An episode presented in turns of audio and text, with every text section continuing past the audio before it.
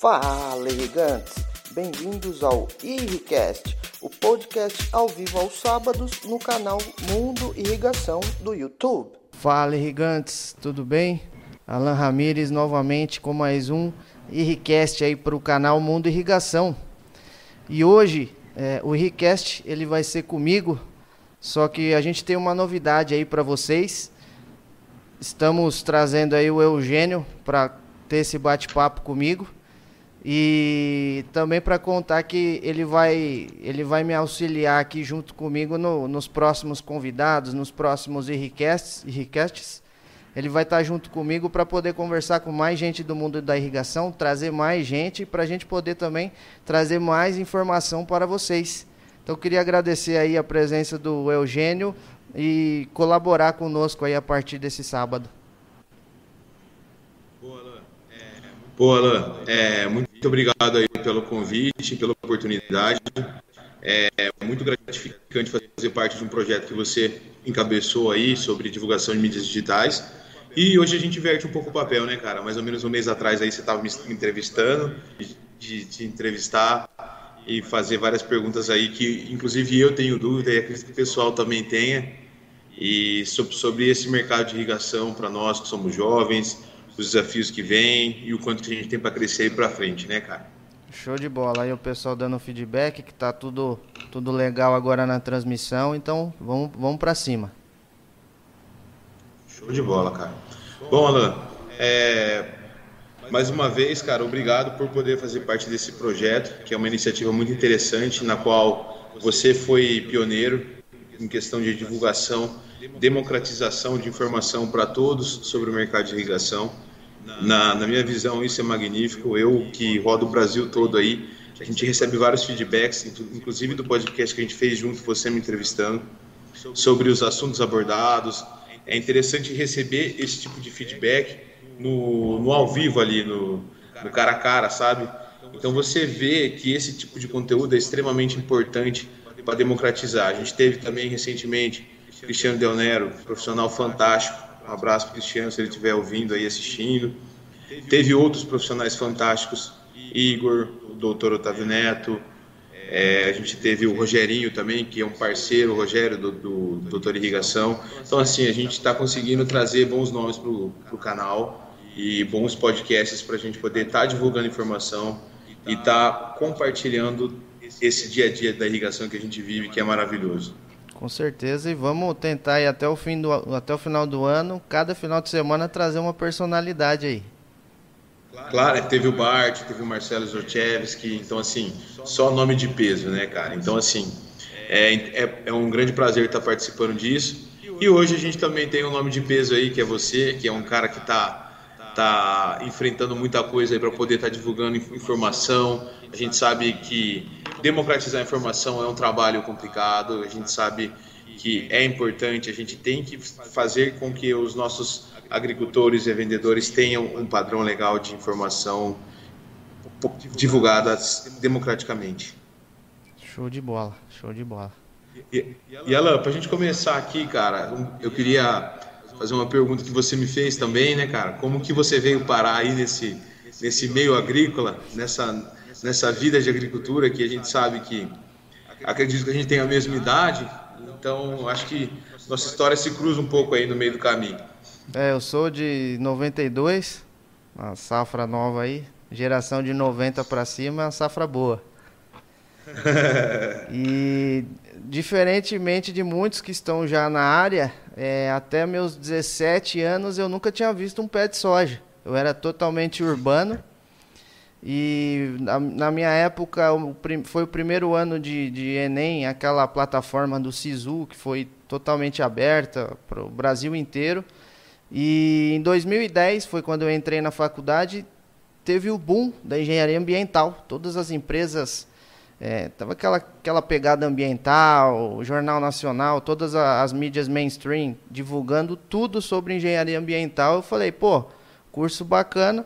Passei em civil também, aqui no, no, no lá no ABC Paulista, é, mas aí eu acabei optando pela engenharia ambiental, achando que seria é, boa parte ambiental e quando eu cheguei em Sinop, lá na UFMT, no primeiro ano eu vi que a pegada era totalmente agrícola. Só que, só que eu acabei me apaixonando muito pela área e no meio da faculdade eu já não queria mais saber de nada da parte ambiental. Eu fui é, totalmente para a área agrícola, assim, nunca fui fã da parte de máquinas, nada. E só que no meio da faculdade, antes de começar com hidráulica, eu consegui um estágio em irrigação na empresa Procampo, lá em Sinop mesmo. Em Sinop mesmo. Ah, é. Isso. É, tra, tra, lá trabalha com paisagismo, com localizada, com aspersão e só não trabalha com pivô. É uma segunda faculdade praticamente que você fez, né? Ah, com faculdade certeza. paralela aí, porque trabalhar em revenda por experiência própria te dá uma, uma segurança e uma base de conhecimento que não tem preço, né, cara?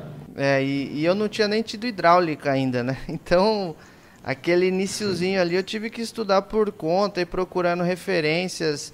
E na época o YouTube também não era tão forte, né? Lá em 2012, 2013. Não.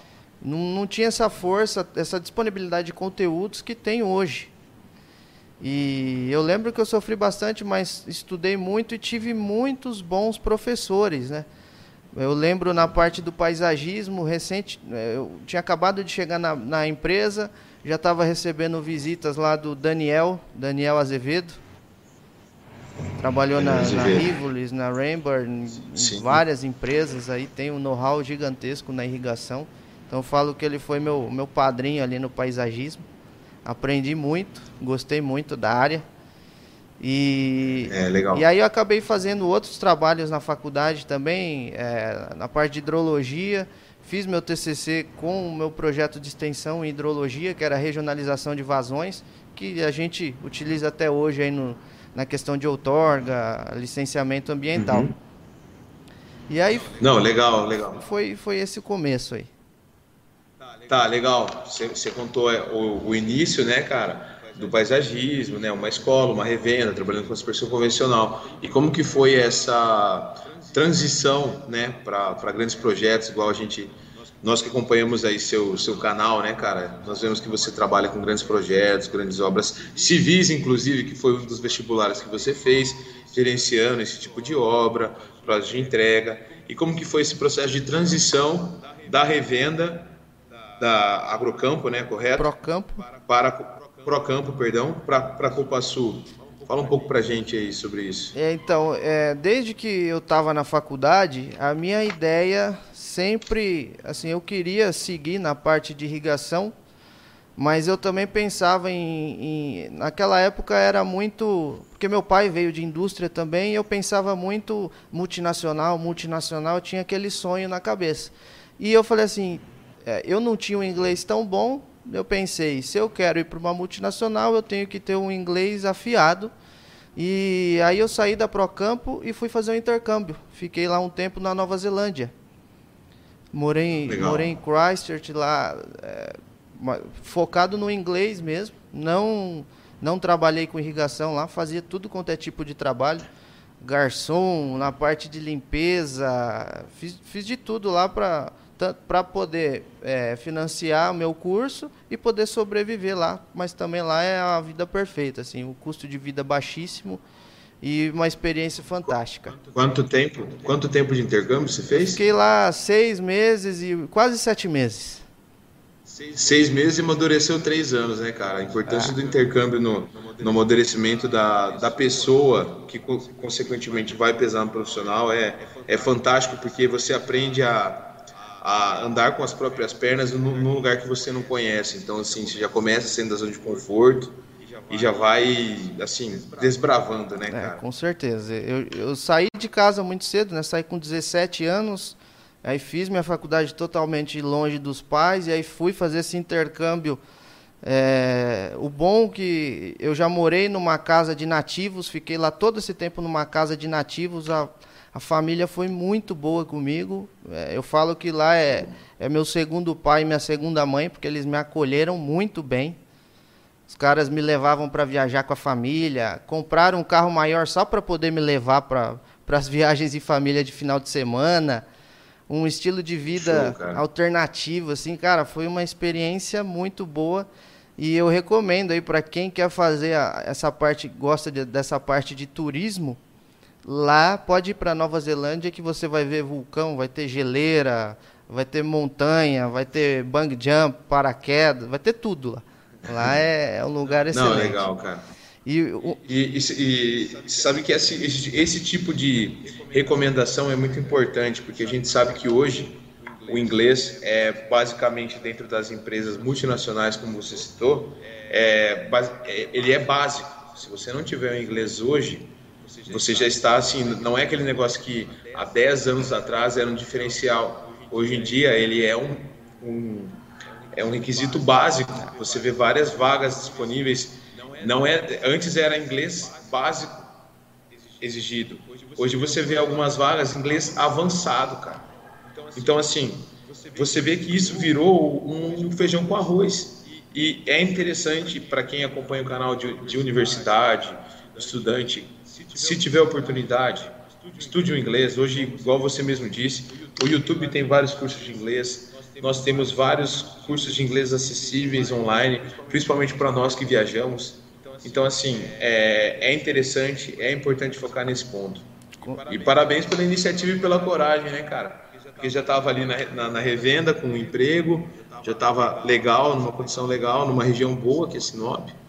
E teve a coragem de arriscar e sair da zona de conforto para aprender, né, cara? É, eu falo, eu brinco até que eu sou um constante incomodado, né? Eu não gosto de ficar parado e eu sempre quero fazer mais do que eu posso e tentar atingir mais pessoas, beneficiar mais pessoas como eu posso.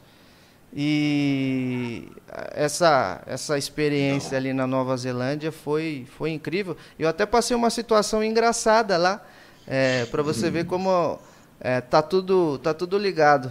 Lá eles têm as geleiras, são nos pontos mais altos lá da, da, da cidade, das cidades, e elas que uhum. abastecem as cidades com a água o gelo derrete e, e vai por a... o, de, de, o degelo dela derrete e vem por gravidade. Isso. E só que também nas geleiras tem a, a, parte das, das propriedades. Elas são pequenas propriedades, mas baseadas em fruticultura e na parte de leite. E eles falavam lá que estava aumentando muito o, o, o, gado e o gado fazia cocô, xixi, ia tudo para água e o pessoal estava com essa ideia de que via água poluída da, das geleiras dos, dos, dos, fazendeiros, que a gente faz um, um paralelo para o que para o que está acontecendo no Brasil aqui. Só, só que lá, apesar também de ter a questão das geleiras, a, as fazendas estarem numa, numa, numa, nos pontos mais altos, mais frios, é, lá tinha muito pivô. Lá tem bastante pivô. Bastante pivô pequeno para leite. Para gado, né, cara? Para leite. Exato. Inclusive, só para fazer um comentário, né, aproveitando a, a oportunidade, agora, nesse momento, eu estou no, oeste da Bahia. Nós temos aqui, próximo, produtores da, da região que você esteve, da, que é a Leite Verde, que fica aqui, e, e inclusive eles vieram para implantar essa metodologia de trabalho neozelandesa aqui no Brasil, e hoje é um dos maiores cases de sucesso do Nordeste e Centro-Oeste de produção de leite de qualidade se eu não me engano, eles, eles são um dos maiores produtores né, em produtividade de leite do mundo. Os caras vieram com um know-how, expertise gigante de lá. E tem um case de sucesso aqui, tipo, próximo de onde eu tô. E é muito interessante o, o nível de, de, produção que eles estão. Então, eu acredito que para você tenha sido um aprendizado nesse ponto. Nossa. Quando você disse Nova Zelândia, eu liguei, eu liguei na hora com, com, esse, com esse pessoal que, que a gente conhece da, da Leitíssimo.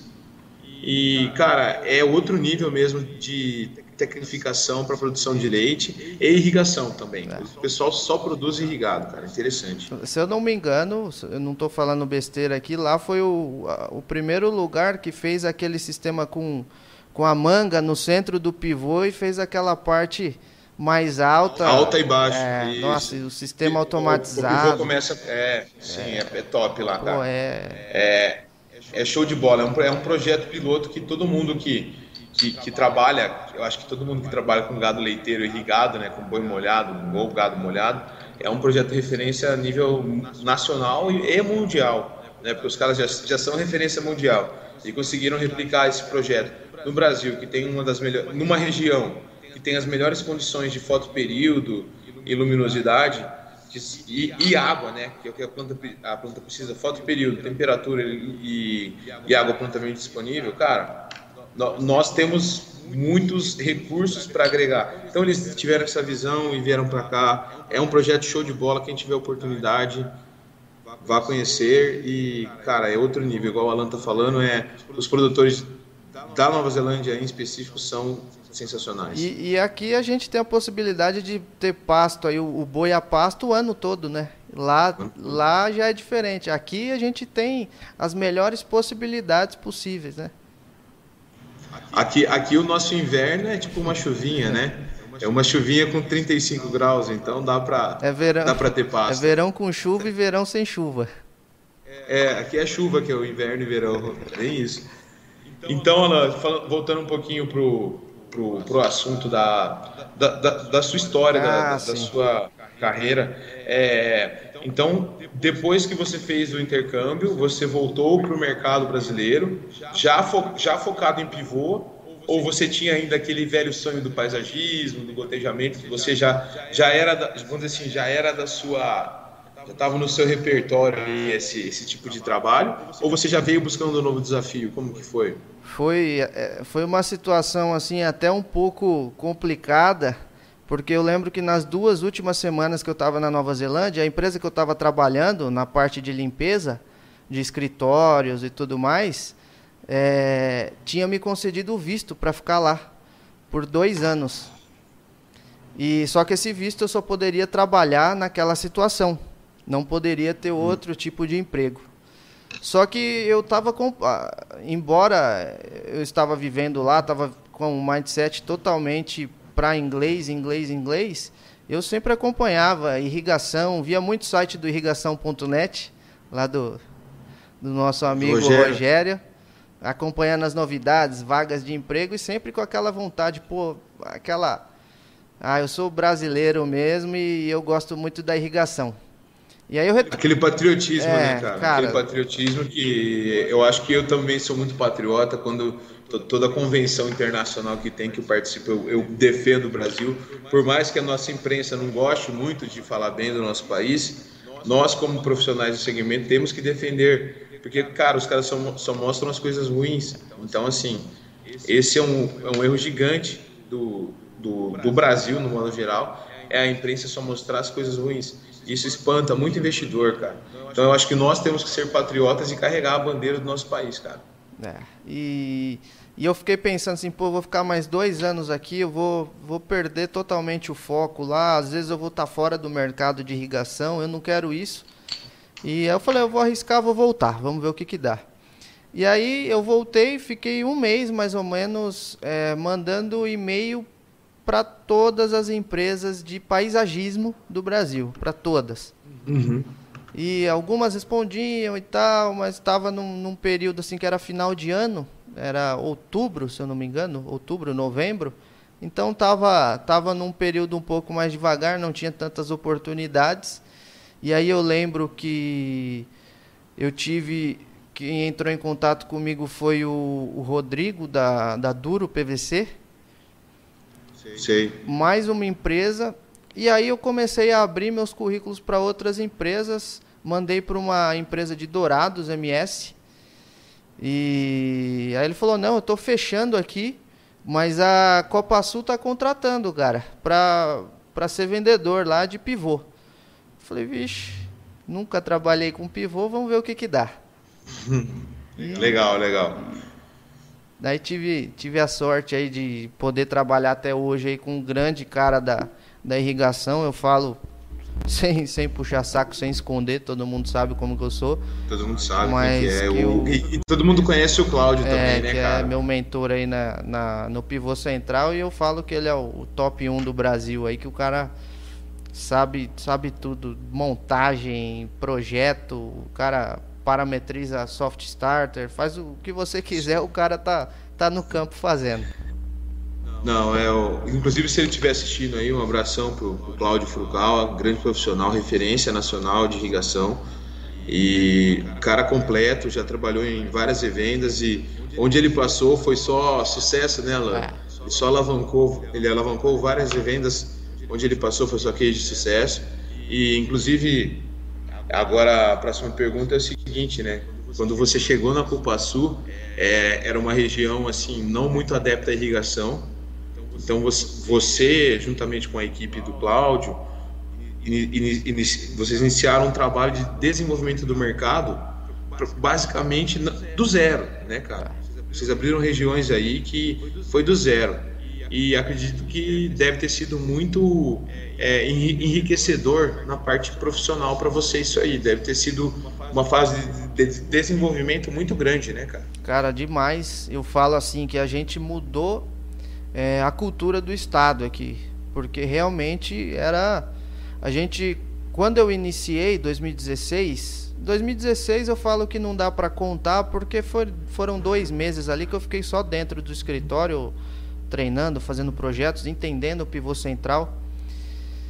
E aí ao longo dos meses eu fui conseguindo. Aí eu fiz os, os três níveis lá da, da Valley, que a Valley fornece o nível técnico e o nível de montagem, os três níveis, aí vai pegando um pouco mais de amadurecimento. Mas eu brinco que até hoje a gente não está pronto, que sempre é, aprendendo com cada situação de projeto, que é totalmente diferente um do outro. No início foi muito difícil, é, juros altos, é, irrigação não era tão acessível aqui no estado, o pessoal não via viabilidade e era aquele, aquele trabalho de formiguinha, batendo porteira, conversando com consultor, conversando com concessionária de energia, é, e indo tentando, espalhando os nomes e tentar implantar os primeiros projetos em cada cidade. É, foi, uhum. foi um. Não vou falar que agora também tá as mil maravilhas que a gente continua nesse, nesse mesmo processo, porque você pega a região Bahia, Mato Grosso do Sul e Mato Grosso, que são excelentes potenciais agrícolas, mas são estados muito grandes, né? São muito grandes. Muitas cidades, estados estados muito grandes, então até você até a gente conseguir deixar igual o Triângulo Mineiro, é, a região do Paranapanema, vai vai alguns anos, bons anos ali, né, até acontecer isso daí. Sim, claro. É, é, vamos dizer assim, vocês estão no nível de amadurecimento, vocês estão numa fase mais inicial com relação a essas, essas regiões que você citou.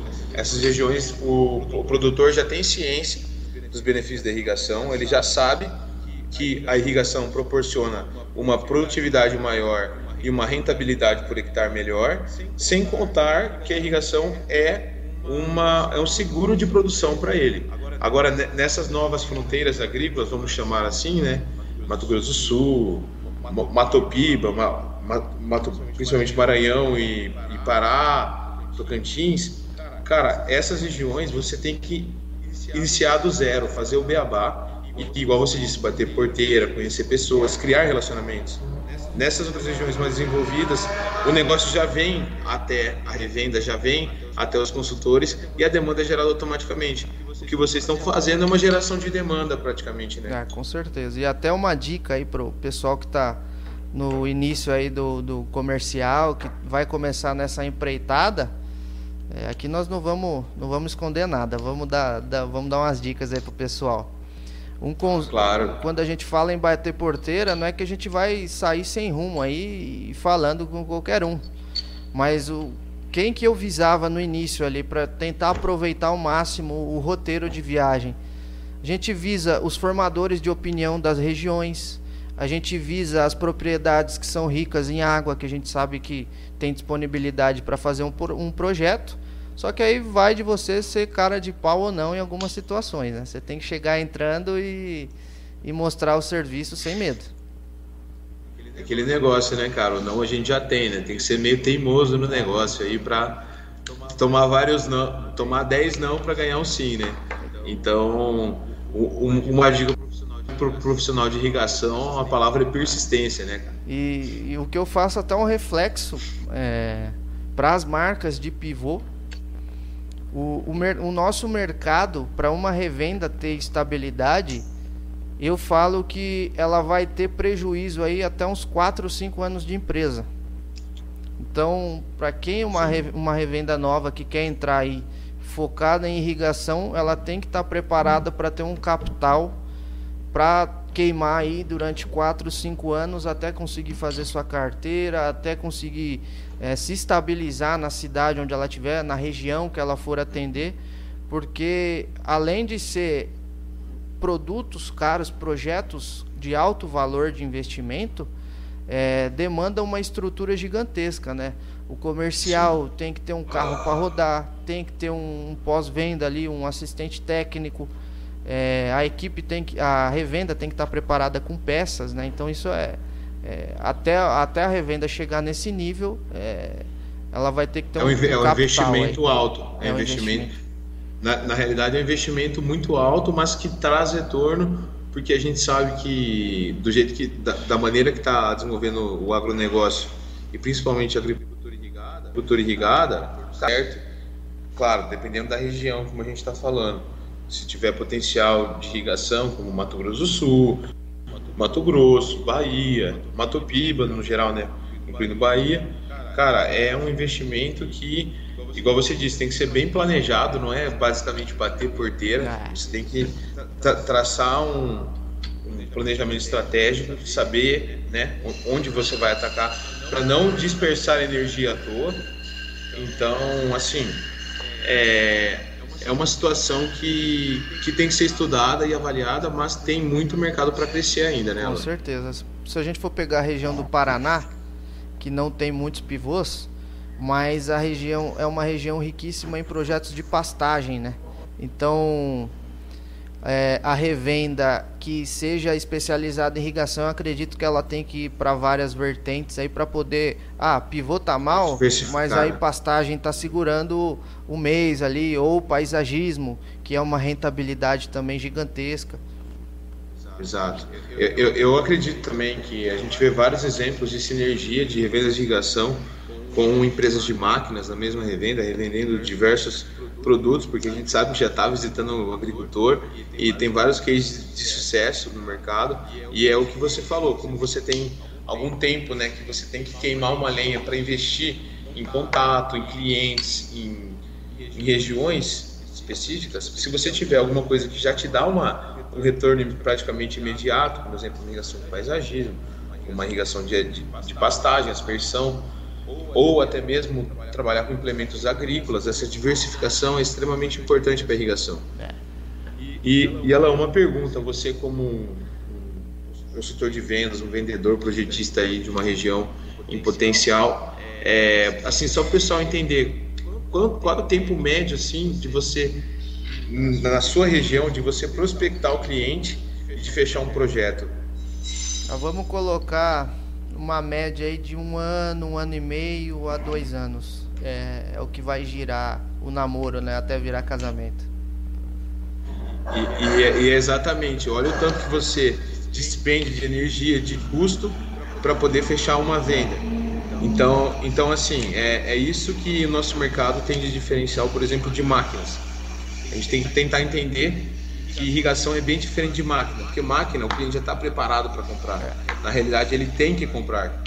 Então, é, é uma venda mais direcionada. Irrigação, em algumas regiões, a gente tem que, ir direcionando o cliente e, demora para convencer, principalmente numa região que você está aí, né, cara? É, e, que o pessoal não tem a cultura de irrigar. E até um, um apelo que eu faço para as empresas de irrigação agora é que assim é, o nosso meio é, é muito bom. Eu creio que no futuro aí vai ser a área que mais vai despontar com relação a máquinas e unidades armazenadoras, mas que o nosso, nosso mercado ainda não está maduro para isso. Por que, que eu digo assim? Por exemplo, hoje um projetista ou um vendedor entra com um salário inicial baixo. E como demora para vender, aí ele acaba desanimando e aí a gente acaba perdendo gente da irrigação.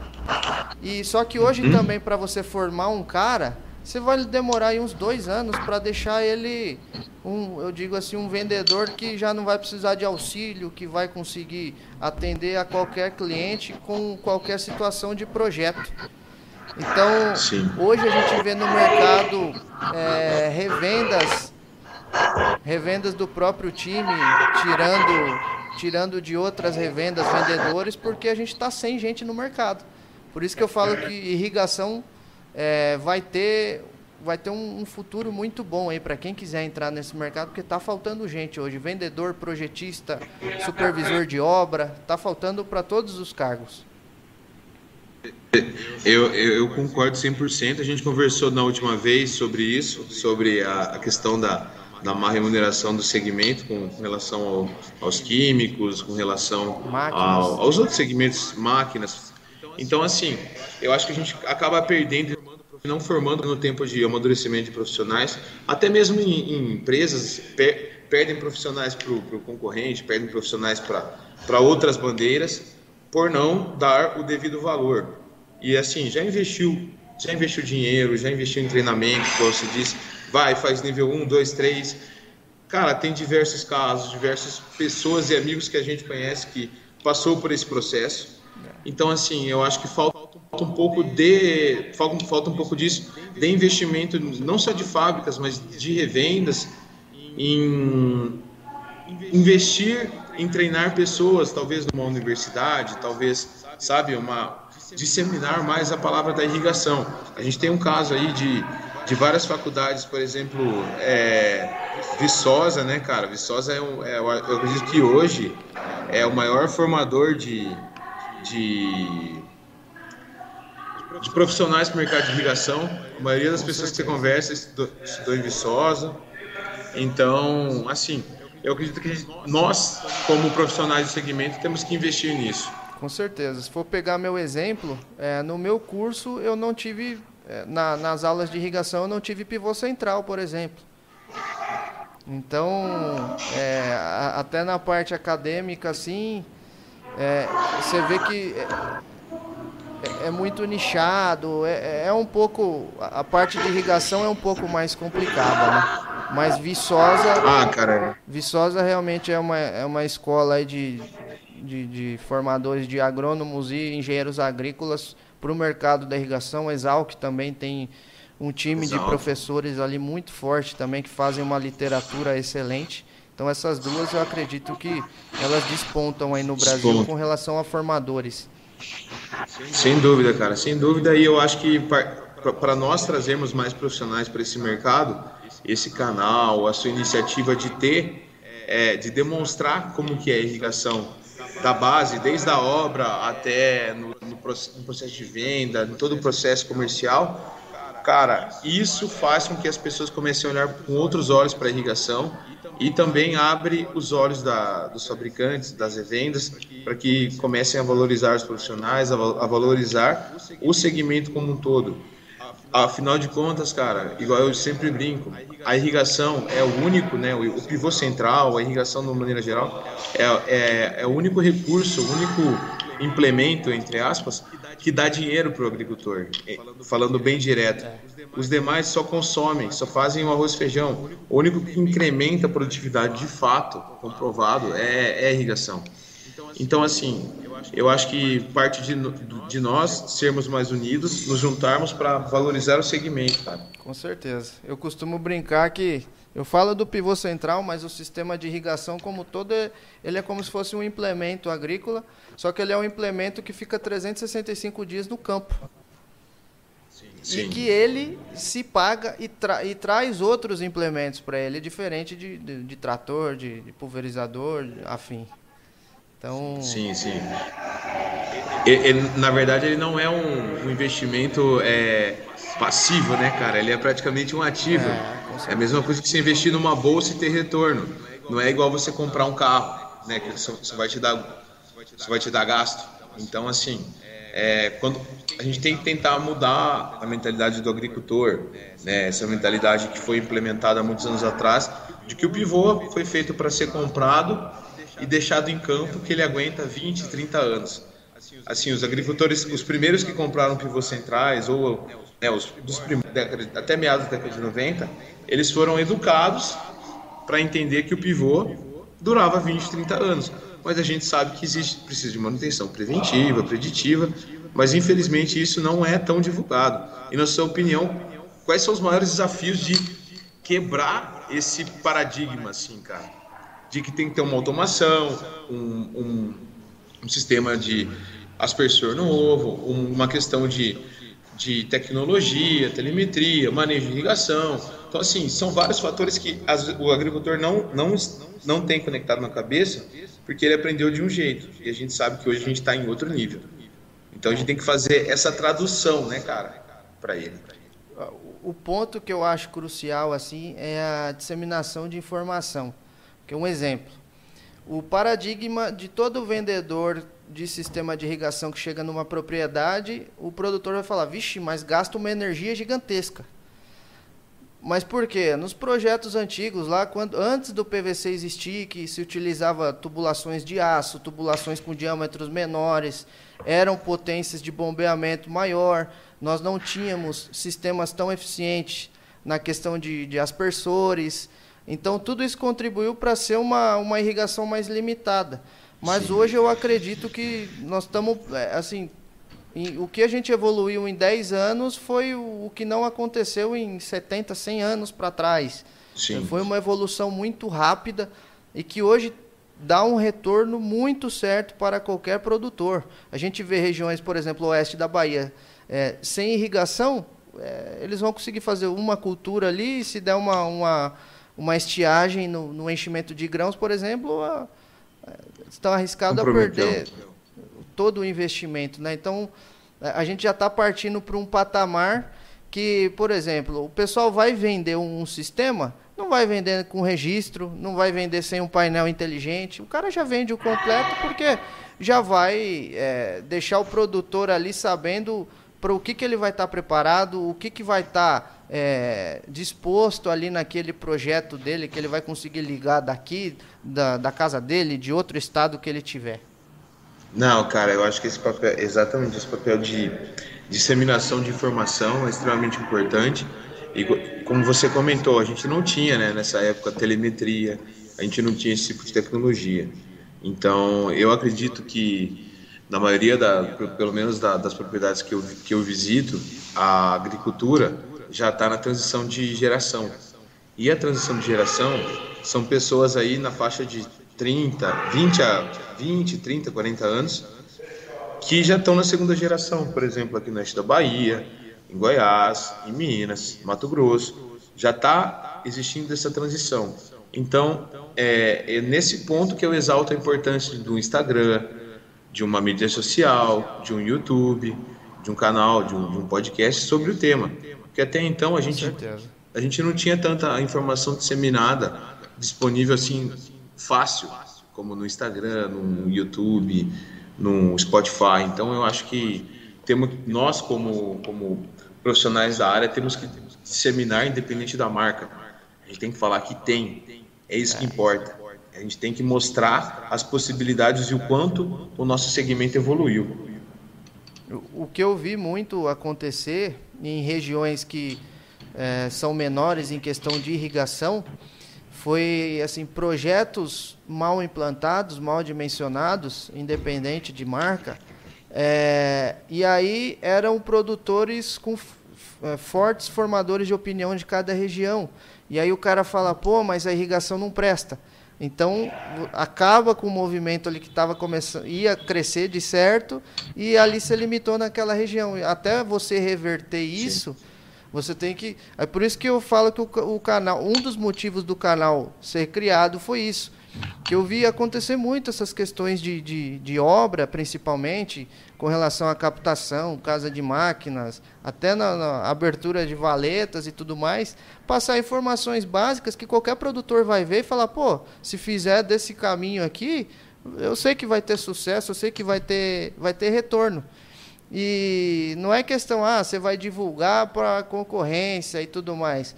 Pô, mas se todo mundo fizer certo, quanto mais venda de pivô tiver, mais venda de sistema de irrigação tiver, é melhor para todo mundo, porque tem Exato. muita água, tem muito espaço. É, para todos, só... tem mercado para todos. Só não temos tem... energia, mas tem de tudo. Cara, só fazendo um comentário, né? Eu tô, eu tô rodando agora, nesse momento eu tô em viagem, e eu tive conversando com um amigo mais novo, assim, da nossa idade, assim, da nossa faixa de idade, até agora há pouco a gente almoçou junto e aí a gente estava comentando sobre a importância né, do canal. E aí um comentário que ele fez que eu, eu fiquei guardando na hora de comentar, que eu achei muito legal, foi o seguinte: esse tipo de trabalho é extremamente importante, porque o agricultor, o agricultor, o consumidor das informações que estão sendo disseminadas, ele vem mais pronto, mais preparado para comprar. Ou seja, ele já vem perguntando, viu, que, que você tem de aspersor mais novo? Como funciona? O que, que você tem de telemetria? Hoje, acredito que tenha virado uma, é, uma, é uma pergunta básica numa negociação de pivô, é sobre telemetria, é sobre tecnologia, como você maneja, como você opera. Então, cara, eu acredito que quanto mais disseminar isso, mais preparado o agricultor vem para a revenda, vem para a fábrica, procura uma empresa de consultoria para manejo de irrigação, procura um consultor de irrigação, sabe? Ele já vem mais é, preparado e pronto para a compra, que é o que as empresas fazem, as outras empresas de carro, de, de alimentícias, Nestlé, Coca-Cola. Então, assim, a gente tem que começar a se espelhar um pouco nesses grandes exemplos. E, e é por isso que eu te falo mais uma vez, cara, parabéns pela iniciativa do canal, porque ah, no final, o que a gente está fazendo é, é, em prol da irrigação, não é em prol de marca A, B ou C, e nem dar informação para o concorrente ou promover uma marca. Isso é para a gente levantar a, a pulga atrás da orelha de quem está ouvindo, né, cara? Putz, tem alternativa, tem opção e é um trabalho muito, muito interessante. É, e, e, o que eu acho que o, a gente é muito nichado, né? Nós estamos num. É muito pequeno o nosso meio, mas a ideia de poder levar a irrigação para o grande público é de, por exemplo, esses dias eu vi uma discussão no Instagram é, em que teve aquele problema lá com o ministro Salles de, de, da questão do licenciamento ambiental, da revogação e tudo mais, e o pessoal acabou confundindo, porque era licenciamento ambiental, o pessoal acabou falando lá de ah, a água vai acabar, não sei o quê mas que é totalmente assim, o básico a gente não conseguiu ainda passar para o grande, grande público, que ó, diferente da licença ambiental, a gente tem outorga, a outorga nos limita o uso, não nos limita o uso, mas a gente usa aquela quantidade que os órgãos já calcularam aí, que é o permitido, não, nós não vamos sair irrigando a torta direita, e nós temos os valores calculados, vamos irrigar certinho e que respeita o ciclo hidrológico. Então, eu acho que desde essas informações básicas, é, a gente não pode deixar morrer na base para chegar a ter discussões como essa. Né? A gente uhum. passa o, o, basicão de informações. Tem grandes professores, é professor doutor Otávio Neto, o, o, mestre irrigação, eles. eles é, Luan Peronte. É, grande é, o, o, o expert irrigação. Expert irrigação. Eles passam informações assim com, no Instagram deles que são informações desde básicas a mais avançadas, mas que também conseguem atingir o grande público. Que Exato. isso vai ajudar muito a gente também, para não ter esses problemas de ah, vai acabar a água, não sei o quê. Não. Gente, hoje é tudo controlado, qualquer estado vai ter sistema de outorga, tudo, tudo muito bem definido. Então uhum. eu acredito que isso vai ajudar a gente, principalmente nesse rumo de pegada sustentável, né, que, que a gente está indo, né, para o rumo que a gente está tomando, né. Isso vai ser muito importante e já está definido desde a base. É extremamente importante esse tipo de, de formadores de opiniões digitais, que foi um termo que, que eu ouvi esses dias no, num podcast porque a gente tinha os formadores de opiniões, hoje em dia são os formadores de opiniões em mídia digital, né? Porque ah, alguns publicitários, alguns pessoal da comunicação diz que não existe mais marketing digital. O marketing digital virou marketing só, porque todo é. mundo faz via digital. Então, é, nós, também, nós também da irrigação temos que estar dentro disso, exatamente por esse ponto nós vemos grandes grupos que a gente não precisa citar o nome, grandes grupos irrigantes que cada vez mais querem e se preocupam com sustentabilidade, com o volume de água que, que, que, que usa, com energia elétrica, com produtividade. Então, assim, nós temos que acompanhar essa tendência de mercado. Então, é extremamente importante mostrar que irrigação não gasta água, ela usa. Ela usa para produzir e essa água, ela é ela sempre volta para o sistema para o sistema ali e ela tem um equilíbrio. Então falta um pouco de, dessa disseminação de informação. É, eu, eu costumo brincar que seria interessante até a gente ter tem algumas aulas de geografia você até acompanha isso, mas se tivesse um pouco mais desde, desde o básico ali na teoria, iria ajudar mais. Nas próprias, na, nos próprios cursos de agronomia engenharia agrícola, quando nós chegamos em hidráulica, é aquele apavoro que eu é acho que devia ser levado para uma outra vertente, né? Fala, pô, essa daqui é uma área essencial que provavelmente alguns de vocês vão trabalhar nela. Então, foca, é, ah, tem bastante cálculo, mas é importantíssimo. Então, vamos estudar e, e dar uma certa importância, assim como eles dão na parte de, de solo, na parte de fungicida. Uhum. Porque é uma área, eu falo que são três ou quatro grandes áreas aí que o pessoal vai e, e o pessoal costuma acabando fugindo da irrigação por conta das, da, dos cálculos matemáticos, né? Sim, sim. E ela, você, você acredita que pela sua formação ter sido né, engenheiro agrícola e ambiental, você tem essa visão mais, é, vamos dizer assim, por exemplo, eu sou agrônomo, eu não tenho tanto essa visão mais é, mais macro do negócio de, de ambiental, uso da água, igual você disse sobre hidrologia, sobre esse ciclo. Você acredita que nas faculdades de agronomia e engenharia agrícola somente deveriam ser abordados assim, por exemplo, um tema mais profundo sobre tipo sustentabilidade no, no agronegócio? Porque eu, eu, pelo menos como agrônomo, não tive essa parte tão de sustentabilidade. A gente sabe que se a gente não tiver, uma hora vai acabar. Nada, nada é infinito, né, é. cara? Então. Eu tive algumas matérias com relação a isso, por exemplo, planejamento e gestão de recursos hídricos, entre outras matérias, mas os nossos cursos têm uma carga horária muito extensa. Então tem, tem muita coisa ali, né, cara? É muita matéria e você até vê, às vezes, no meio da faculdade, ali, professor querendo que aumente a carga horária, professor é, pedindo mais aulas porque não dá para passar todo o conteúdo. Então a gente acaba é, sendo entupido de, de, de informações e é, é, é, bem complicada essa, essa questão aí, mas com certeza tem que ter esse foco aí na, na, sustentabilidade. Ah, matéria de irrigação, estica mais 15 horas ali, vamos falar de outorga, vamos falar de licenciamento ambiental, porque é, vai, vai ter isso com certeza. O cara que for para irrigação vai ter que saber disso. Se ele não souber, então ele não vai ter argumento comercial para conversar com ninguém, ou até mesmo não vai saber como que funciona, o que, que é uma vazão de referência, coisas básicas uhum. que ele uhum. devia ter, ter na ponta da língua ali para poder falar com o produtor. Não, é, com certeza. É, eu acho que muito disso nós, nós acabamos buscando fora da universidade, né, aprendendo e, e tendo que aprender, né, cara, para poder lidar com os produtores e, e abordar esse, diversos temas diferentes que a gente nunca imaginou, né?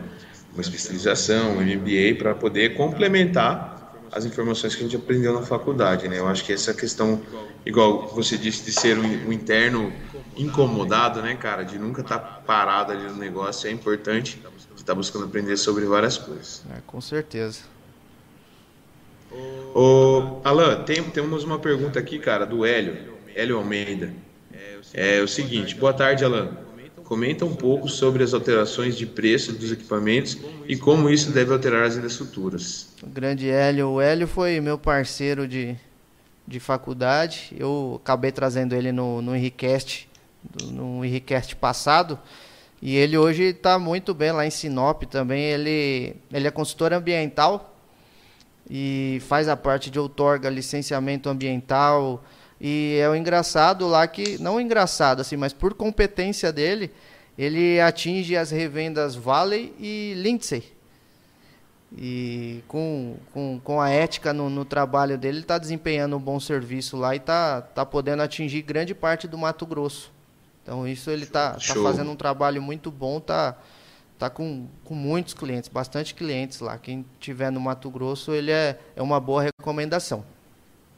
Eu assisti a live dele, achei bem interessante ó, o nível que que tá o Mato Grosso de, de exigência ambiental é absurdo. Já tive a oportunidade de visitar lá também.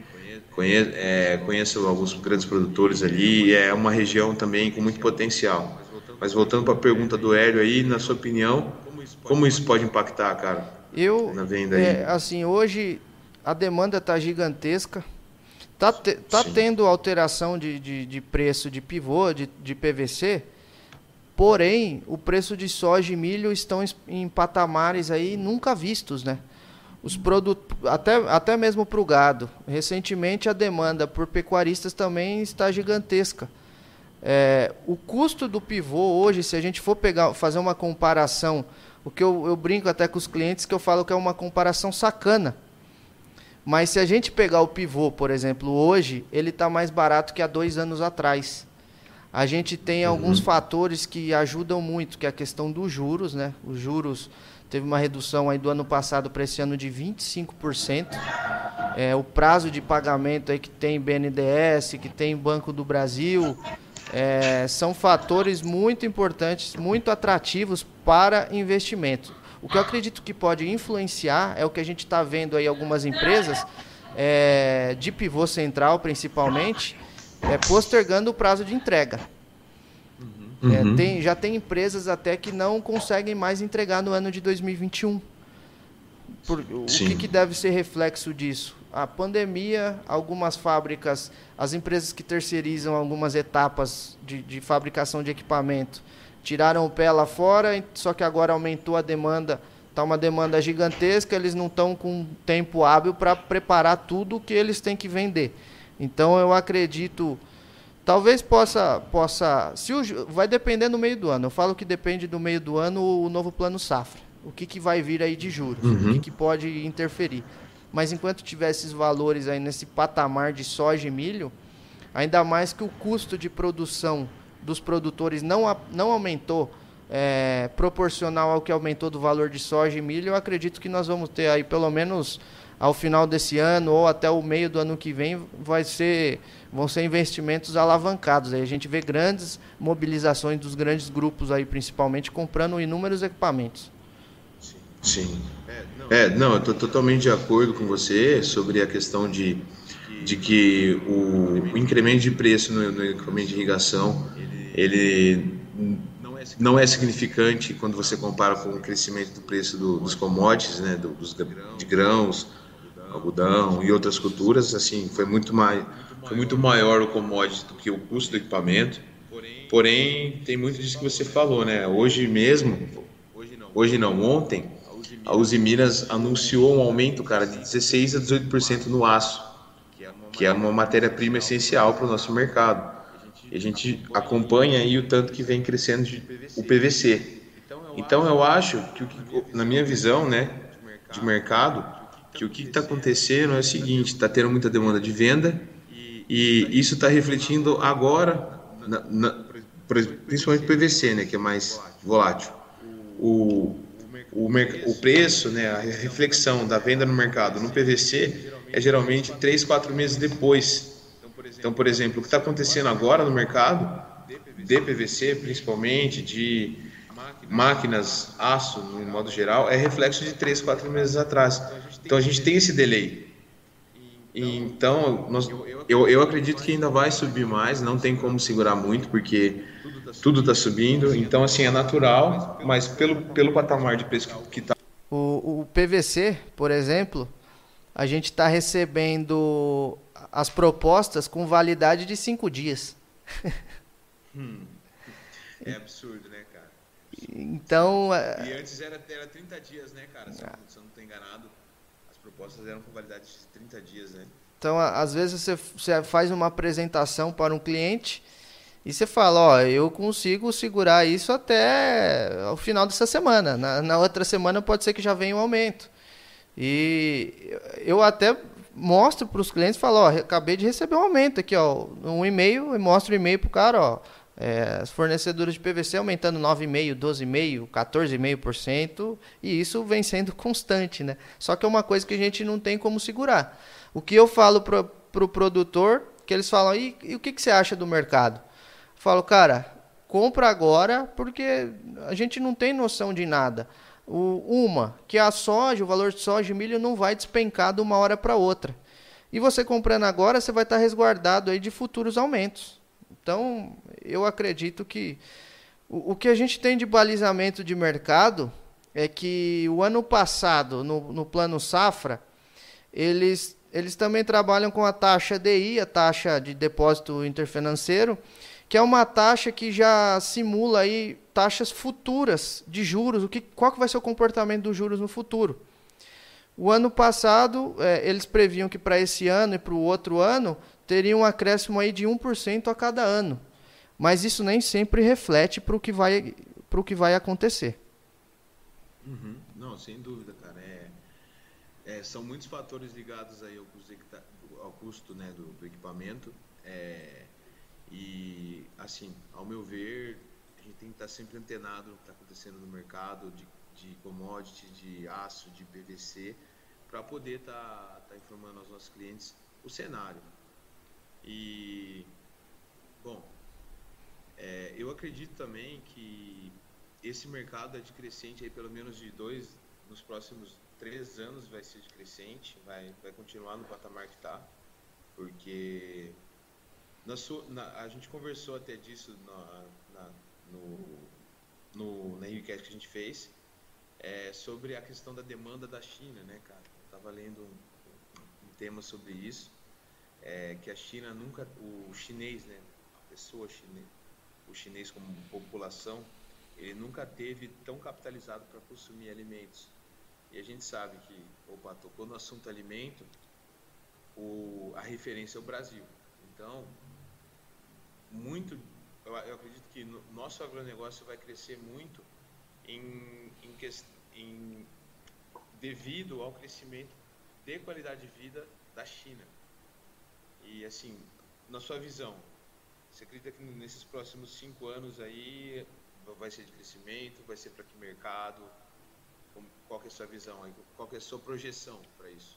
Cara, o, o agronegócio ele vai crescer, ele está em constante crescimento e agora eu acredito que o que estava vindo é, numa subida mais retraída, com agora todo mundo viu o potencial do agronegócio, né? Eu acredito que agora vai ser um crescimento mais, bem mais do que exponencial.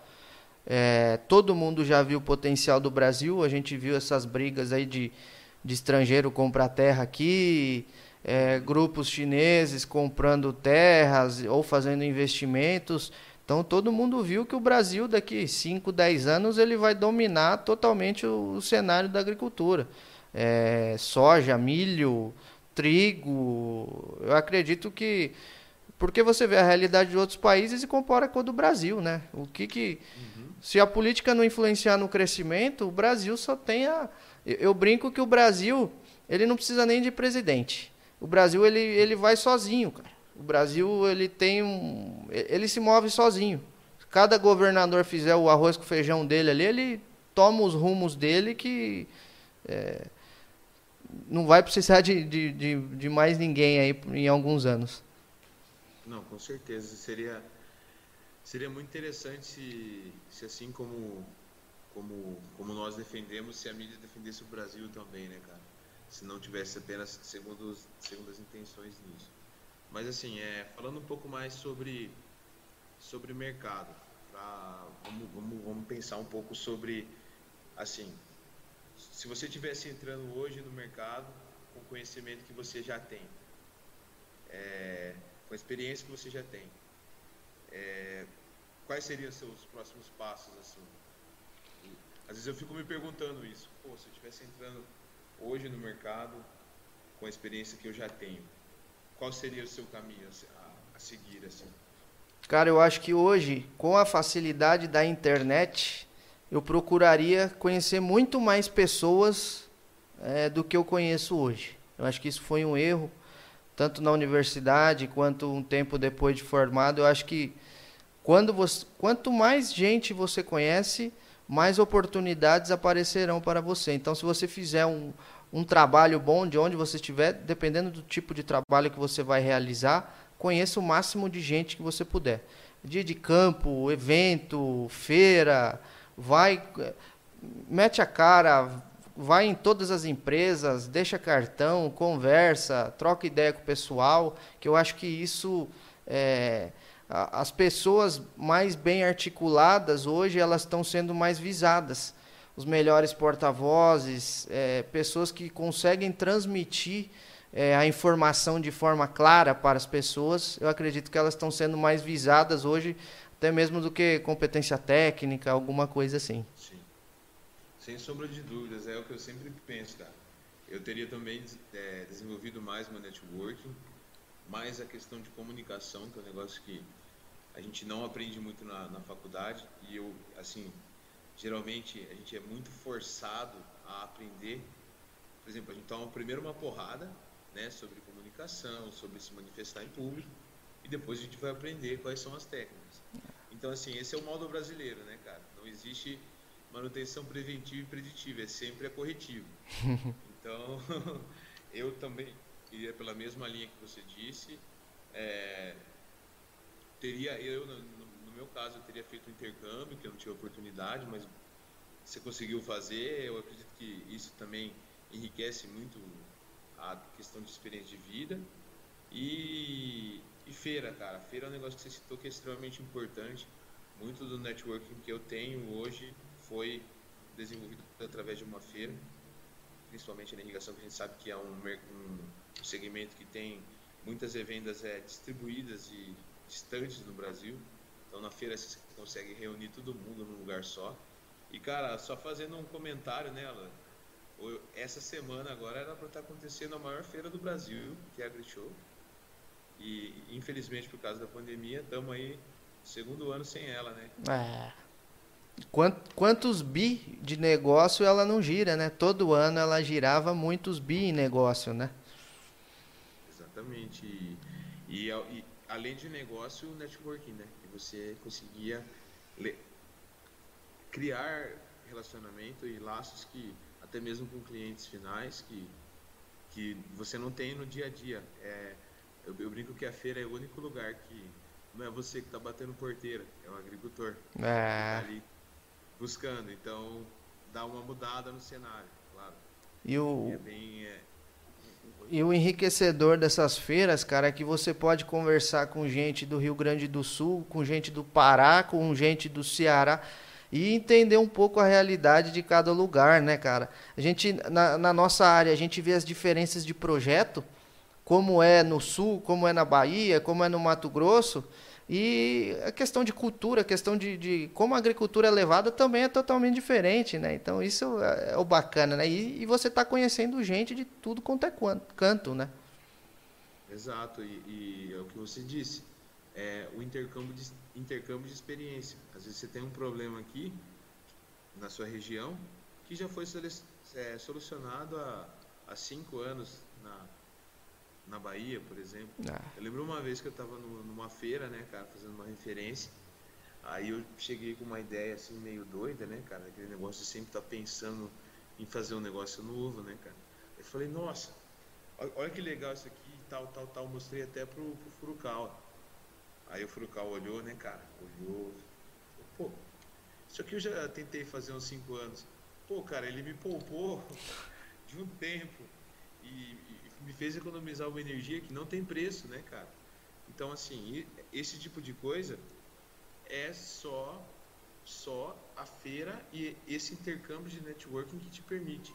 Eu poderia ter quebrado a cara aí, sei lá, seis meses num negócio que não ia virar nada.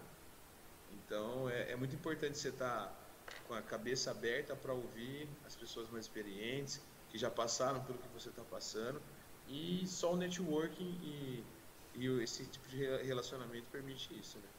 É um, até um conselho que eu dou para todos aí que que querem ser o melhor aí os melhores na sua área, no, no, no que você está fazendo, é assim, vai na feira, mira os melhores.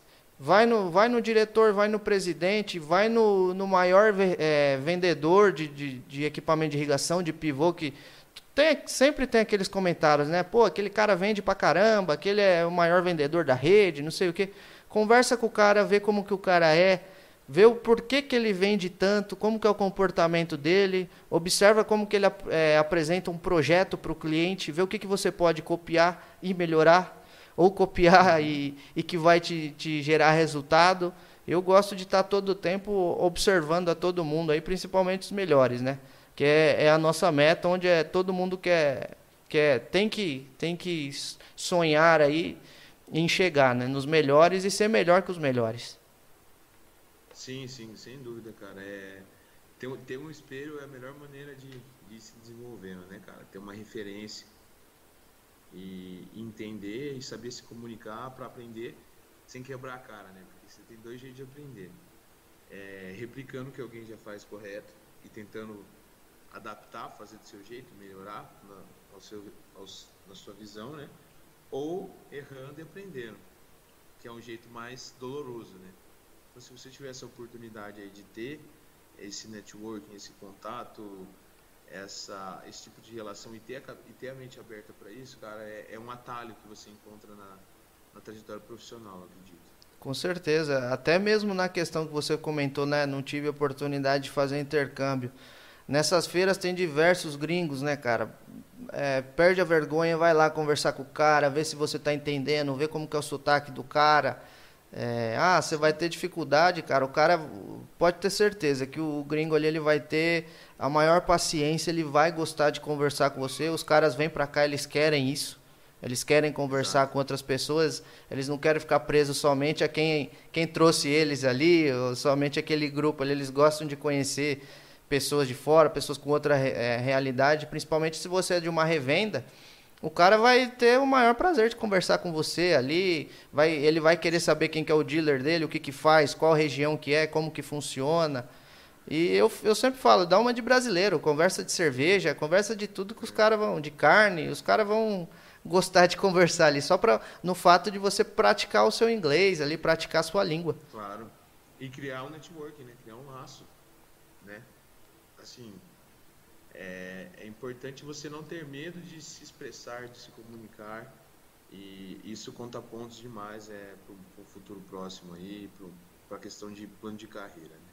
Com certeza. E, e assim, é, eu fico pensando aí, é, na, na, sua, é, na sua visão para os próximos, é, para os próximos assim, anos, quais são os desafios que os profissionais vão, vão mais enfrentar? Questão ambiental, questão de energia, questão de custo de, de equipamento que foi citado aí pelo Hélio. Qual, assim, na, na, sua opinião, num, nos próximos cinco anos, quais são os desafios que o segmento vai enfrentar, assim, de uma maneira geral?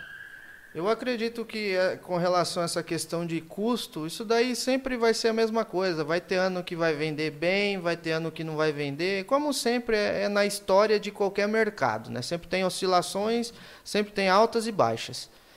Já na questão ambiental, é, a gente está vendo um amadurecimento aí. Algumas regiões demoraram muito porque se desenvolveram muito rápido, então não deu tempo de planejar. E aí a gente vê problemas de água, vê problemas ambientais sérios. Mas nas novas fronteiras agrícolas já eu vejo que já está começando bem certo. Por exemplo, aí como o caso do Mato Grosso, a gente vê situações aí que o pessoal está no monitoramento, está fiscalizando, está diferente, tá, tá, tá melhor do que era antigamente. E aí a única, a única incerteza aí que eu digo para todos, a única coisa que a gente não consegue ter uma estimativa até quando vai apresentar um projeto é a questão de energia. A energia é uma caixinha de surpresas aí em todos os lugares. Cada lugar tem uma concessionária. Nós temos poucas concessionárias, temos pouca concorrência nesse mercado. E só que também acredito que eles, eles estão vendo aos poucos que quem faz pivô, quem faz silo, consome muito mais energia do que é, grande parte da cidade que eles estão abastecendo.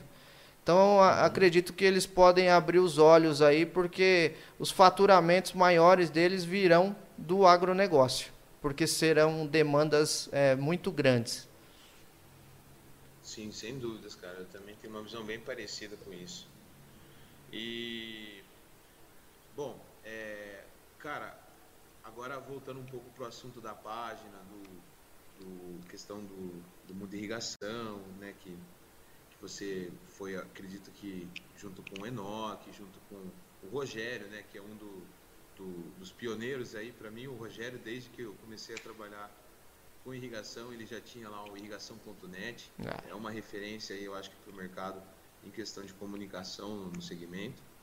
E tem, teve outros vários agora, mais recente, o Igor, o mestre de irrigação, né, o, o, o, Luan Peronte com expert de irrigação. Hoje a gente tem a, fase de Instagram. É, eu queria te perguntar o seguinte: você acredita que hoje as nossas empresas, fábricas, eles estão pecando um pouco em questão de marketing? Você acha que deveria ser mais investido não sobre produto? Ah, eu tenho esse, eu tenho esse aqui, eu tenho esse produto que o meu concorrente não tem. Eu digo assim, em ser, em ser um em questão de promover a irrigação, sobre sustentabilidade, sobre é, viabilidade, sobre a importância da irrigação. Não sobre só, por exemplo, gastar água, energia, é caro. Então, assim, você acha que a gente poderia estar tá, tá contribuindo mais com o desenvolvimento, usando mais as mídias digitais, os fabricantes de maneira geral? É, eu vejo que é, é um processo de amadurecimento.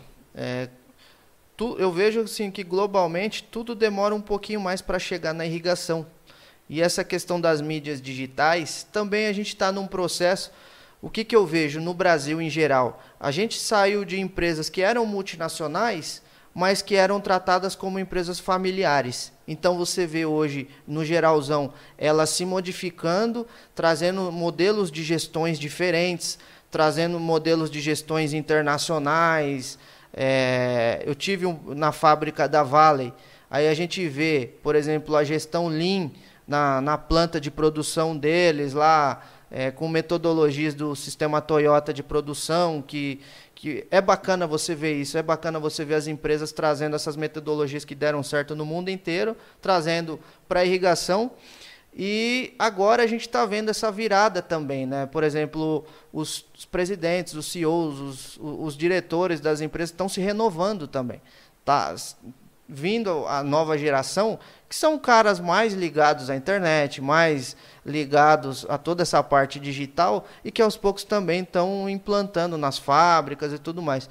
É que o marketing em si, é, por exemplo, mesmo esse podcast, diversas pessoas que eu, que eu conversei é, não sabiam o que era um podcast. Então, que para nós assim já é muito natural, mas se a gente pegar para pessoas aí de, de 40 anos para cima, eles não têm o, o, é, esse eu falo esse vício aí que a gente tem de ver YouTube todo dia, ver a internet todo dia, né? Então tá mudando, eu acredito que as pessoas vão ver que quando você passa informação, informação que é, ba é bacana, é aceita pelo público, é visualizada, é, retorna em números para a empresa. Por exemplo, se uma empresa focar no YouTube ou focar com distribuição de, de, de conteúdo pensando em monetização, ela consegue atingir bastante gente, porque eles atendem uma revenda com inúmeras pessoas, então é muito mais fácil para eles conseguir atingir um grande público. Mas eu acredito que a gente está num processo aí que está caminhando bem. A gente vê algumas empresas, por exemplo, vocês aí chegando na Comet, fazendo esse serviço de estar tá mostrando o dia a dia do produtor, o produtor perguntando sobre aspersão, um aspersor mais eficiente, ou até mesmo o produtor, pô, como que eu faço para não ter o efeito varal lá, que eu vi esse, recentemente. Esse... Então, cara, a gente tá, a gente tá chegando aí, eu acredito que daqui a alguns anos é, todos assim vão utilizar o marketing como marketing, o marketing digital como marketing puro, vai fazer tudo pela internet eu, também acredito que seja uma maneira da, de todas as fábricas é, atingirem o seu público-alvo com um investimento em marketing muito menor do que o, o marketing raiz, entre aspas. E a gente vê essa tendência, assim como você disse, a irrigação, infelizmente, ela está sempre mais atrasada do que os outros segmentos agrícolas. Se você analisar, por exemplo, um serviço de pós-venda de, de, uma empresa de máquinas, cara, é, é outro nível, sabe? O cara tá lá ligando, viu? Deu tantas horas, você precisa fazer uma, uma manutenção preventiva no seu equipamento, manutenção preditiva. Cara, o cara tá rastreando o tempo de uso do equipamento e já tá vendendo pós-venda para evitar o problema para o cliente e, assim, tá sempre ali ajudando, contribuindo. Então, eu acho que nós como você disse, tem grandes figuras que estão vindo desses mercados para nós, grandes presidentes de fábricas, e é importante ter esse intercâmbio de informação. E acredito que esse seja o caminho, cara. Temos que replicar o que é bom. É, e, e, aos poucos eu vou vendo que até as próprias empresas elas estão fazendo com que as pessoas se especializem mais na parte digital, é, vejam como que funciona, as técnicas. Dando um exemplo, é, hoje você entra no site da Nandan, por exemplo, é, você não consegue rodar o site sem cadastrar seu e-mail, sem cadastrar seu nome. Então, quer dizer, isso já é uma técnica de marketing digital, o chamado remarketing, que você, o cara vai estar tá mandando e-mail para você a todo instante a partir do momento que você cadastrar seu e-mail. Então, isso é só um exemplo de diversas técnicas que existem de como você pode conseguir prospectar mais clientes, levar sua informação, o diferencial do seu produto, de um modo que o produtor vai acabar acessando. Sim, sim, com certeza. É a democratização de informação, sendo ela comercial ou técnica, é extremamente importante. E a gente vê também uma coisa que eu, recordando agora, não tinha na época que comecei ali, 2014 também, cara, não tinha treinamento online de irrigação, era, eram todos presenciais. É, e, e, era assim, era muito difícil você conseguir participar com agenda, com cronograma, estar tá uma semana fora só para fazer um treinamento. E eu lembro que eu fiz um desse com o Rogério, cara, que hoje teve essa visão e, é, vamos dizer assim, disponibilizou, né? Popularizou esse tipo de, de curso, democratizou. E, pô, hoje ele tem curso até de levantamento de, de drone para irrigação, cara. É. Curso de projeto, curso de software, cara. Eu, de 2014 para cá, eu vi uma evolução assim tremenda no nosso mercado. E complementando o que você disse, e nós estamos nos moldando para ser cada dia melhor, cara. Eu acredito que parte de nós aí levantar essa demanda, essa bandeira sobre marketing, sobre treinamento online, sobre e tecnologias, então fazer com que a fazer com que a informação chegue mais rápido para todas as revendas, para quem está trabalhando na irrigação, né? Exato. Assim, às vezes vai acontecer de você é, levar uma informação para o seu concorrente mas isso é legal, cara. Não é, não, não é ruim. É bom que você eleva a régua, o nível do mercado. Pode, é. alguma coisa, pô, claro, ele pode usar para. Pô, não sabia disso, cara. Eu vou, vou fazer igual. Pô, legal. Que bom para o mercado. Isso sobe o nível da irrigação. Com certeza. Então, assim, com certeza. É, eu só vejo benefícios nesses, nesses pontos aí. E você falando, né, do, dos personagens aí da, do nosso mundo digital, o Rogério é um cara que eu sigo bastante, eu vejo o passo a passo dele, ele tem uma, uma ideologia ali um pouco diferente da minha, que ele foca muito nos produtos dele, óbvio, porque ele é empresário e ele tem que vender os produtos dele. Mas eu falo que ele, ele foi um cara muito visionário, que desde o início ele já mentalizou tudo isso aí. Hoje, se você for ver, ele em números é o maior da irrigação no Brasil. Ele em Instagram, YouTube, é, Facebook, ele tem muitas visualizações, ele tem muitos seguidores, ele tem muitos inscritos no canal. Então ele é um cara que está em todas as áreas, é, fez uma bagagem muito boa com os cursos dele, que você mesmo disse que participou. E eu, eu me espelho em algumas táticas dele, eu me espelho bastante também para poder atingir a, a, públicos maiores, poder disseminar mais a informação da parte que eu mais gosto, né? Que está mostrando a obra, falar um pouco da parte técnica também, que é muita dúvida para os produtores. Eu falo que pivô central, se a irrigação já é nichado, pivô central é muito mais porque é, só quem trabalhou em revenda que vai saber de pivô central, quem é, eu falo que quem é de fora e não, não teve no dia a dia ali, não vai ter noção de como que é um, um projeto, né, as alternativas. Então é, é, isso que eu quero trazer, pelo menos aí no eu vi que aspersão localizada a gente está bem servido. Tem muitos profissionais aí que trazem inúmeras informações mas pivô central a gente é carente de informação, então essa, esse gap aí que eu quero preencher e poder estar tá contribuindo com as pessoas. Não, e é extremamente importante isso, porque eu lembro quando eu comecei a trabalhar com irrigação também, eu não, não trabalhava com pivô central. Então, para mim era uma incógnita, era só o que eu tinha aprendido no, na faculdade. Então, igual você disse várias vezes, você ia, você ia pesquisar, procurar sobre o assunto, cara, era um, um oceano azul, né, cara? É. Você não via nada, cara. Era um, era um tema raso, mas muito extenso, que, que você ficava perdido. Então, assim, eu acho que se, que se conseguirmos democratizar isso, eu acho que parte muito também do, eu vejo uma transição nisso, né, de geração principalmente, a, os mais novos. É, nossa geração, inclusive os, os influenciadores digitais que você citou, cara, é, tem uma facilidade, eu vejo os vídeos do, do, do, do Otávio Neto, do, do Luan, do Igor, eles têm uma facilidade de, de, vamos dizer assim, traduzir aquela linguagem técnica para a prática, você também, traduzindo essa linguagem técnica aqui, quem ouve e não é da irrigação fala, puta, que saco, né? Tipo, é, esses dias eu vi um vídeo, se eu não me engano foi do, do, do Otávio, falando sobre perda de carga, sabe, tão, tão, tão direto, cara, tão prático, que isso facilita demais o entendimento. E antigamente eu via isso como assim, não, isso é muito difícil, isso é muito, não, nem, nem se meta nisso. Hoje, o cara que vê esse tipo de vídeo, ele quer entender mais sobre o assunto. Vídeos do, do Igor sobre manejo, vídeos do, do. Eu vi um do Luan sobre como aferir pressão em aspersor, o que significa. Cara, tão direto e didático que eu acho que esse é o nosso maior desafio. Não sei se você concorda. De traduzir a parte, entre aspas, burocrática, tornar ela acessível e direta é. sabe? É, resumir, tirar, tirar as vírgulas e.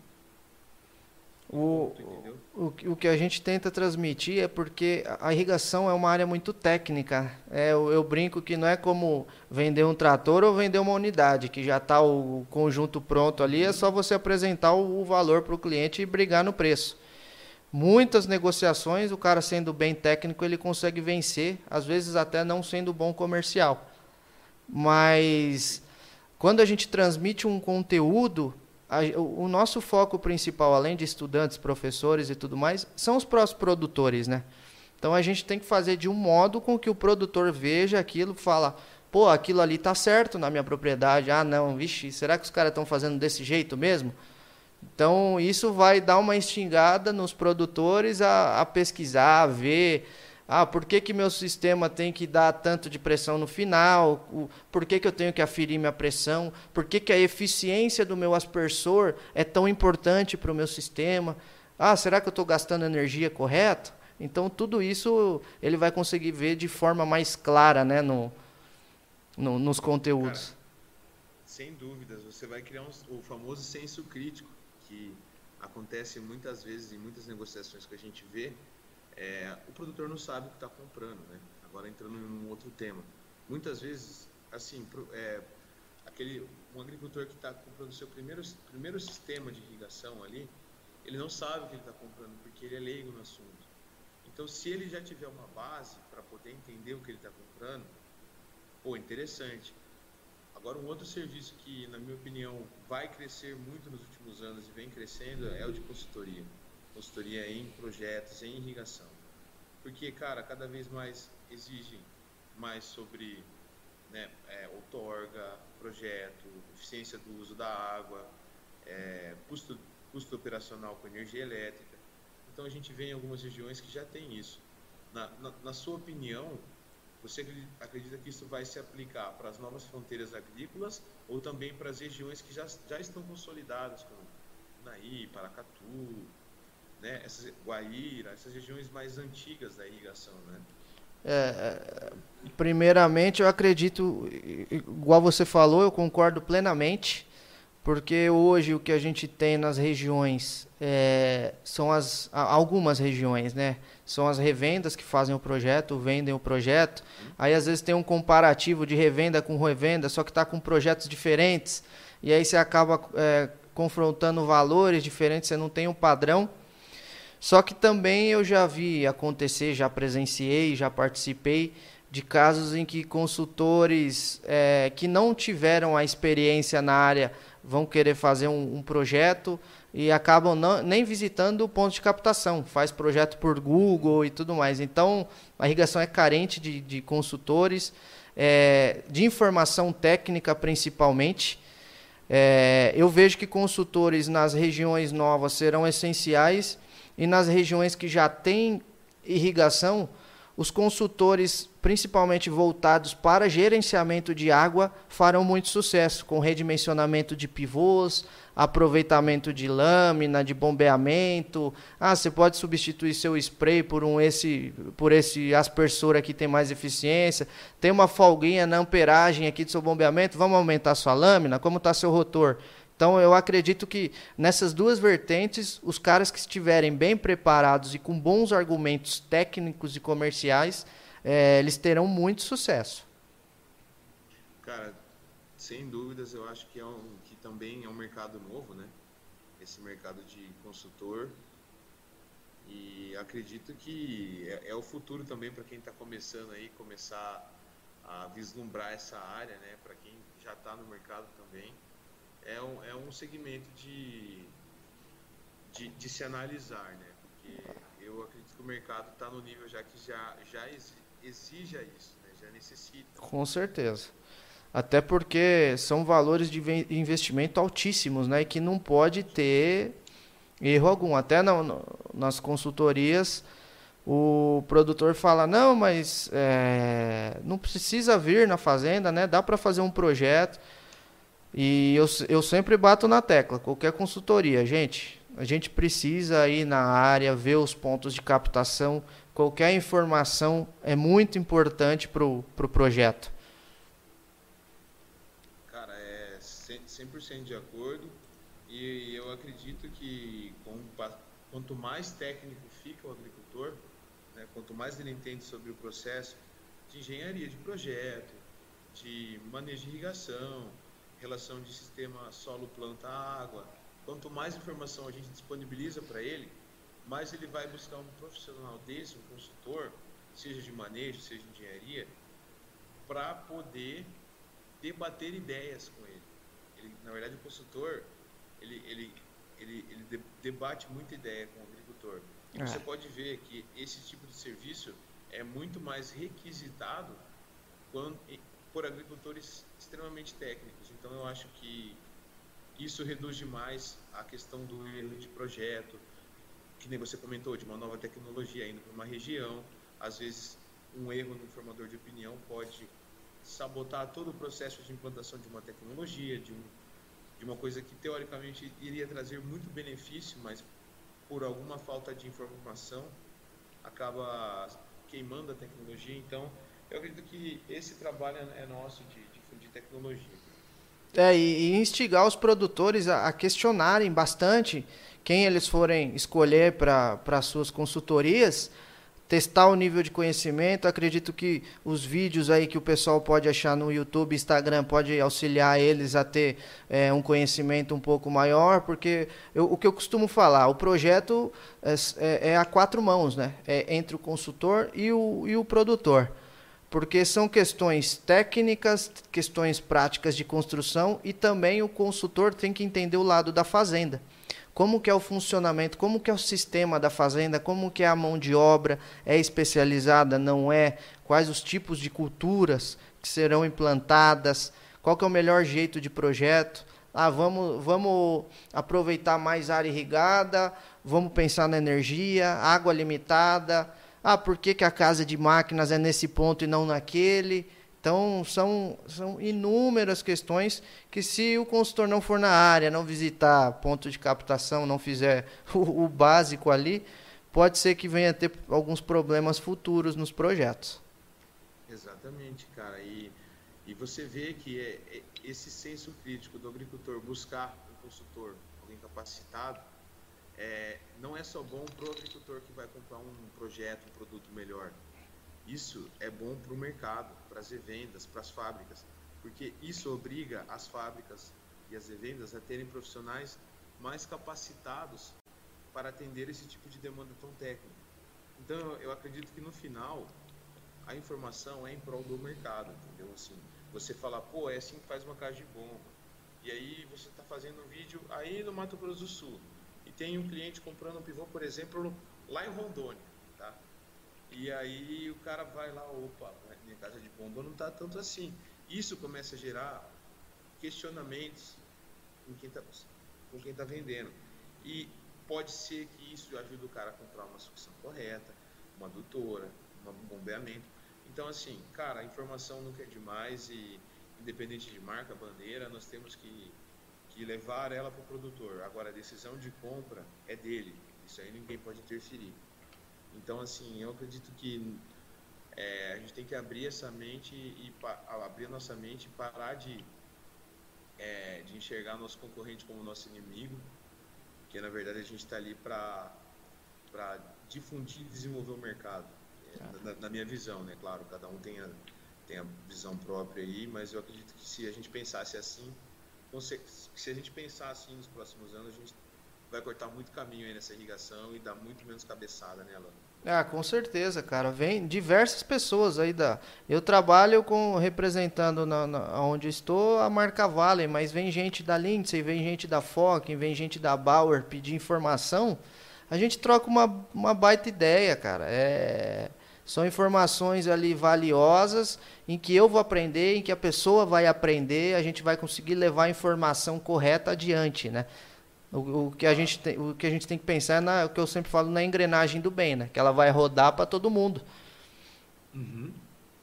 É, a régua sobe para todos, né, cara? Então, eu acredito que quanto mais a gente subir a régua, mais vai ser valorizado o nosso trabalho, mais vai ser valorizado a irrigação e a gente consegue mostrar para o povo que a irrigação não é, a população de uma maneira geral, que a irrigação não é a, a, a vilã, do, da história. Ela é o que traz sustentabilidade e produtividade no, no ramo do agronegócio. É, e o bom também é o produtor perceber que a, a, equação, a porcentagem que eu sempre falo é 30% produto, 70% revenda. Porque quem, quem vai estar tá ali depois que executar o projeto é a revenda, que vai ter o assistente técnico, é a revenda que vai dar uma manutenção, é a revenda que vai ter peça disponível. Então, tudo isso tem que pesar na balança na hora não só do valor. Exato. Exatamente. É, cara, é a mesma coisa.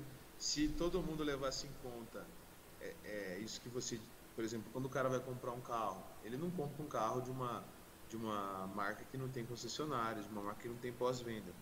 E a gente vê muitos, muitas pessoas comprando equipamentos de, assim, às vezes sem ter suporte, às vezes sem ter revendedor capacitado, sem ter técnico. E o que acaba acontecendo, esse cara muitas vezes se frustra com a tecnologia e sai fora, entendeu? É. E desiste e fala, igual você disse, não presta. Então, assim, cara, é pro bem do mercado a gente tem que fazer esses, difundir a informação para quê? Para que esses clientes saibam o que estão comprando, entendam o que eles estão comprando, tenham uma noção básica de que precisa ter isso, isso, isso, de que o pivô não é para 30 anos, que ele vai precisar de alguém ali daqui um, dois, daqui seis meses, um ano, quem sabe, para estar tá dando uma pós-venda, uma manutenção. Então a gente precisa mudar um pouco essa mentalidade de, de vendeu, vamos para o próximo. Não, vendeu, tem pós-venda, tem tem muita coisa que dá para fazer, agregar tecnologia nos pivôs já existentes, que é um tema que em regiões já consolidadas é muito importante, porque com isso você mantém o cliente ao seu lado, levando tecnologia. Sempre que você apresentar algo novo e que vai dar benefício ao seu cliente, cara, o tanto de credibilidade que você acaba conquistando dele, né? Putz, é, não tem preço. Então, é uma maneira de manter a informação disseminada, na minha, na minha visão, é uma, é uma maneira de manter o mercado fora da zona de conforto, sabe? Sempre querendo buscar algo a mais. É. Não sei o que você pensa sobre isso, mas eu acho que é, é, esse tipo de tecnologia vai, vai movimentar e vai mexer, e está mexendo muito o mercado. Né? Não vai, está mexendo. Com certeza, eu vejo ali alguns amigos que trabalham na região do Paranapanema, de Goiás, ali Cristalina, é, no Triângulo Mineiro também, que tem bastante pivô usado que eles estão trabalhando demais porque ah, quem já não tem espaço para aumentar o número de pivôs, já não consegue mais arrendar a área, os caras estão verticalizando ainda mais a produção. Estão investindo em sistemas de telemetria, quem não tinha, estão fazendo trocas de aspersores, estão colocando injeção de fertilizantes. Então, tá, o mercado está movimentando muito. Né? A área que não tinha agora está tendo e a área que já tinha está melhorando.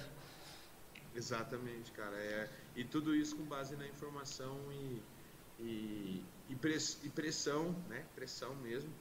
É, de, de outros mercados, né? Você vê, por exemplo, quanto que desenvolve e evolui o mercado de máquinas. E às vezes a gente fica ali meio, né, estagnado. Então, a gente, a gente tem que, como você disse, a gente tem que aprender muito com os outros mercados para poder desenvolver, né? Ah, com certeza. E essa vinda aí desse pessoal de fora da irrigação também é, acrescenta demais com o nosso mercado, né?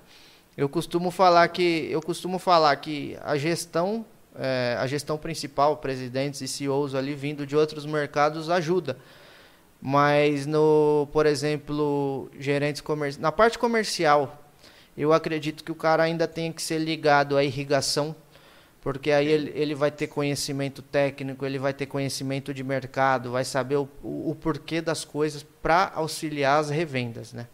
Não, eu tô, eu tô de acordo, cara. Eu acho que não tem que ser uma transição radical, tem que ser um mix, né? porque na verdade nós não somos máquinas, a gente não vai replicar o que acontece em máquinas. O que a gente vai fazer é tentar mixar, por exemplo, a parte comercial, que igual a gente falou, o projeto de ligação é de 1 a 3 anos para vender. Então assim, não é igual uma máquina que você chega e vende em 3 meses e toda porteira que você bate o cara precisa de máquina. E a gente sabe que não é toda porteira que a gente bate que precisa de irrigação. Então, tem esse processo de, de adaptação para entender o mercado e por isso é importante uma pessoa experiente comercialmente, tecnicamente, para traduzir o que é o nosso mercado, como ele funciona, quais são as regras do jogo, né? Então, eu acredito que a gente tem muito que aprender e, e, e, e se aprendermos, aí muda o cenário da irrigação no Brasil. É, por exemplo, o que eu falo a questão de tecnologia, que a gente tem que observar diversos parâmetros é, a tão falada irrigação de luz. Uhum. É que o pessoal, o pessoal fez um marketing bem grande. Ainda falta muitos estudos, muitos estudos. É, falta muita teoria. O pessoal fazendo parceria com o Embrapa, com universidades, isso vai fortalecer muito, porque a gente precisa entender a viabilidade econômica do negócio. Mas pensando no lado comercial, aquilo ali dando certo, o pessoal vai querer colocar pivô até onde não tem água, pô. Vai ter luz lá, vai, vai melhorar a produtividade do cara, onde o cara não consegue ter água também. Vai dar um auxílio a mais, né? Claro que vai, cara. Isso, isso na minha opinião, é imprescindível tentar agregar valor não só para irrigação, mas para a parte agrícola, né, cara? Com certeza. Vai ser um, um bem para o mercado Uma todo. Máquina, é. Né, Daqui a pouco o pessoal desenvolve também para localizada, para aspersão convencional. Então, tem, a tecnologia é bem-vinda, mas é, bem estudada, mas dando certo é, é sucesso para todo mundo da área e abre mais uma vertente. Exato. E, Alain, uma pergunta, cara, fazendo uma, um, mais uma, acrescentando uma informação falando sobre tecnologia, inovação e interação de sistemas, é, na sua visão, cara, é, quão distante a gente está da, da interação assim em grande escala da energia solar e equipamento de irrigação? E na sua opinião, quais as, os paradigmas e fronteiras que podem ser quebrados com, com esse novo segmento vindo para o nosso mercado? É, eu acredito, assim, primeiro, que para a energia solar, para o pessoal entender aí quem é produtor, quem não é, quem não está no meio do negócio. É, no sistema on-grid, aonde você retorna a, a energia para a rede, do mesmo jeito que você tivesse um sistema elétrico, por exemplo, o bombeamento consumindo 500 kVA, a rede vai ter que suportar também os 500 kVA de volta para abastecer o sistema. Então aí a gente trava na questão de reforma de rede, de estruturação das concessionárias de energia.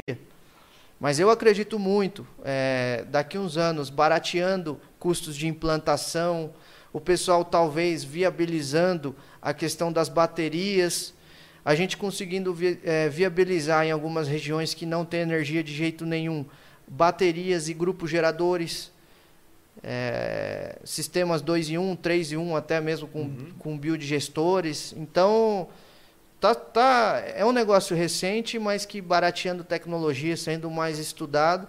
Eu, eu sou a favor assim de quanto mais concorrência em tudo, quanto mais é, alternativas em qualquer setor, é melhor para o mercado. É melhor para quem está comprando, é melhor para quem está vendendo, porque o, sempre vai ter uma opção de venda e sempre vai ter uma opção de compra para a pessoa. Claro, claro. E, e assim, bem isso que você disse, quanto mais é, tecnologia estiver entrando no mercado, melhor para nós. E eu acredito que isso pode viabilizar e pode ajudar a solucionar um dos maiores problemas que a gente tem no Brasil, que é qualidade e disponibilidade de energia elétrica. É. Que em muitas regiões tem a disponibilidade hídrica, existe a possibilidade de ter uma outorga, porém o maior fator limitante é a energia elétrica. É.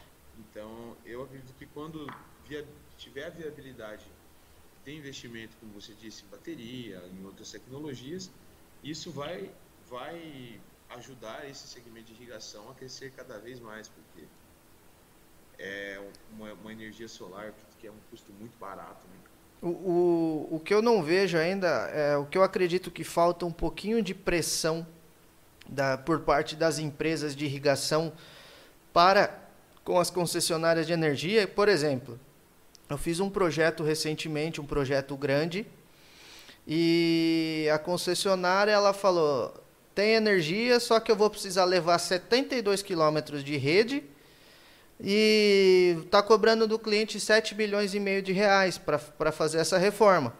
Só que o projeto do cara vai trazer um milhão e meio por ano de faturamento para a concessionária. Então, é, essa conta que eu acredito que eles devem balancear mais, ver a importância da irrigação em certos locais. O, o, uma localidade que já tem um projeto desse, com certeza vão expandir mais projetos, então vai ser um faturamento gigante anual ali em torno de uma obra. Então é um pouco difícil também porque entra a parte governamental, a parte de investimento, mas é, tem que ter um pouco mais de pressão, por exemplo, as empresas fazerem uns estudos ali em cada região que elas atendem falar, pô, o nosso potencial aqui é de tantos mil quilowatts e que vai gerar tantos milhões é, por uhum. mês, por mês para cada concessionário. Tantos empregos, tantos, né, vai desenvolver a região. Tudo, né? X tudo, anos, tudo. Exato. É, cara, eu acredito que falta também uma, uma, organização, uma organização. A gente sabe que nos maiores estados irrigantes do Brasil, né, é, a gente tem a para os donos de revenda, para os agricultores, conversei com um hoje, inclusive, sobre isso, é, o maior vilão para a expansão não, não é a companhia, mas é a energia elétrica, entendeu? Então, assim, é a barreira deles. Tem, tem, conversei com um agricultor hoje, que ele começou a fazer conta, e ele resolveu, cara, ele construiu, igual você disse, bancou a rede de energia, trafo, é, estabilizador, tudo, bancou do bolso dele, é, puxou a rede porque compensava ele fazer do bolso dele do que esperar três anos para chegar. É. Então, cara, aí ele compra, como você disse, ele compra toda a estrutura, doa para a concessionária e ainda paga uma nota de conta de, de energia por, por mês. Então, assim, pô, é, o agricultor só se lasca nessa. Se a gente for pensar aí no caso da energia solar mesmo, que vamos citar um caso aí, a Alemanha tem um número grande aí de energia solar. O nosso pior ponto de fotoperíodo é melhor do que o melhor ponto de fotoperíodo da Alemanha. Então olha aí o nosso, o nosso potencial de criação de, de alternativas aí de energia, né? Exatamente, cara, mas eu acredito nesse ponto, eu acho que é até um tema interessante para estar tá trazendo aí para o canal, é, sobre energia solar. É, nesse ponto, eu acredito que falta muito incentivo do governo, né? Eu acho que falta um pouco é, essa sinergia de governo, é, de campo entre governo e concessionária de energia, para mostrar para as concessionárias de que os fabricantes de, de energia solar, né, vamos dizer assim, de fabricantes mesmo das placas solares, etc., eles não são concorrentes, eles são parceiros, aliados. E acredito que que aquele negócio, né, cara? Eu ouvi uma frase muito boa de que se a lâmpada tivesse sido inventada no Brasil, teria sido feito um lobby das, dos fabricantes de vela, né, cara? Não ia, inventar, não ia deixar inventar no Brasil. Porque aqui no Brasil, infelizmente, tem muito disso, né, cara? Tem. Tem muita se. Tipo, base muito tecnologia e inovação para manter o que já existe. Mas é, é aquilo que a gente falou, não, é, não vai substituir, vai expandir, cara. Vai aumentar o volume. Então, assim, cara, falta um pouco dessa mentalidade mais cooperativista, né, cara? Hoje, é, a gente tem um benefício muito grande, né? Todos os estados aí, por regulação da ANEL, tem um benefício muito grande no horário reservado, o que varia de estado para estado, mas vai de, acredito aí que de 6, 7 a 10 centavos no horário reservado o valor do quilowatt. E hoje, o, com o valor de custo de implantação e equipamentos e tudo mais da energia solar, a gente está beirando entre 14 e 19, 14 e 20 centavos. É, temos o benefício muito grande, mas ainda tem o, o período do dia né, para poder fazer irrigação. Então, barateando tecnologia, eu acredito que daqui a alguns anos aí estaremos próximos aí de sistemas híbridos.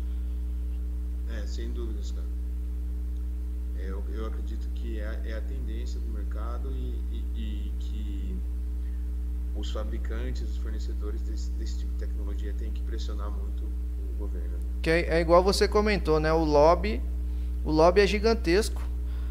Por exemplo, é, as, o próprio, os lobistas das concessionárias quiseram boicotar as empresas de placas solares para ter mais imposto, para o pessoal pagar mais, para diminuir a compra de placa solar, para diminuir os sistemas solares nas casas, porque as concessionárias estavam perdendo dinheiro. Então é, é uma briga comercial aí que sobe os patamares, né? Exato. Não cabe a nossa.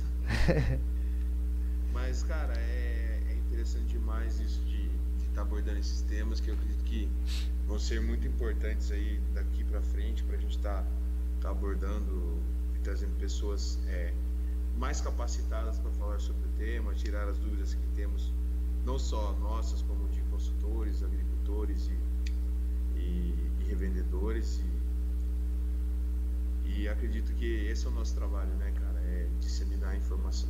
Com certeza. E quem sabe a gente conseguir aí aquele primeiro projeto ter, ter contato, né, ter acesso, quem estiver nos escutando aí tiver acesso também, quiser nos apresentar ao primeiro projeto ali com, com energia solar ali em Minas Gerais, né? Primeiro projeto do mundo em pivô central com energia solar.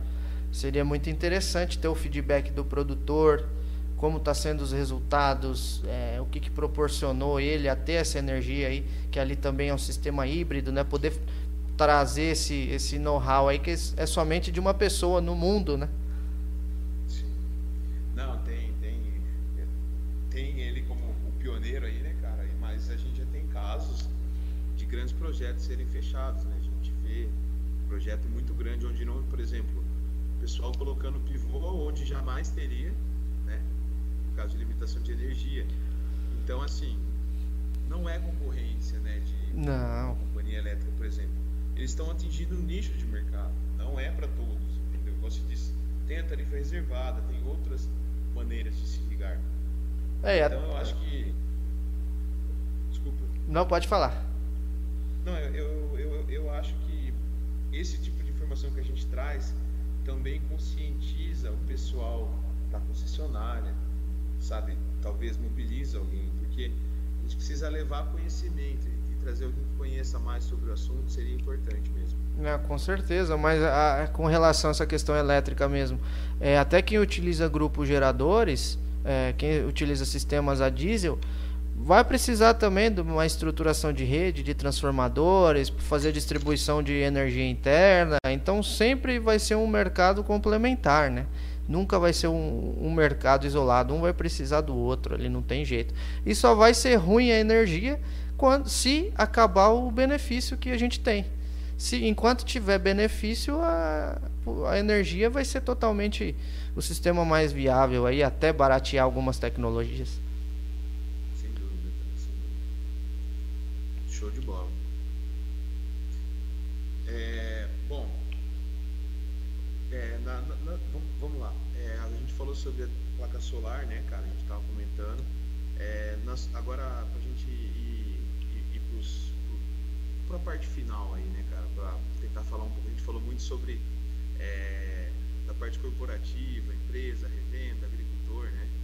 Agora sim, vamos vamos falar para o pessoal mais da parte acadêmica, para os estudantes aí. Na sua visão, cara, se você pudesse dar, dar, um conselho aí para quem está começando, para quem quer vir para irrigação, é, quais seriam os seus conselhos? O que você recomendaria?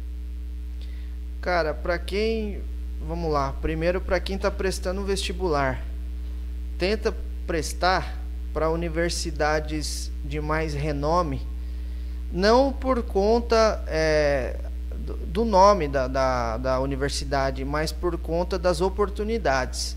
Se a gente pegar Exalc, se a gente pegar Viçosa, a oportunidade de intercâmbio, a oportunidade de estar com profissionais renomados de cada área é muito maior do que está em outros campos. Não estou falando que não tem gente capacitada nos outros campos, mas que, por exemplo, você pega uma USP é, eu tive um amigo que se formou, hoje ele é engenheiro eletricista, mas ele falou que da turma dele só não foi quem não quis para a França para fazer o intercâmbio.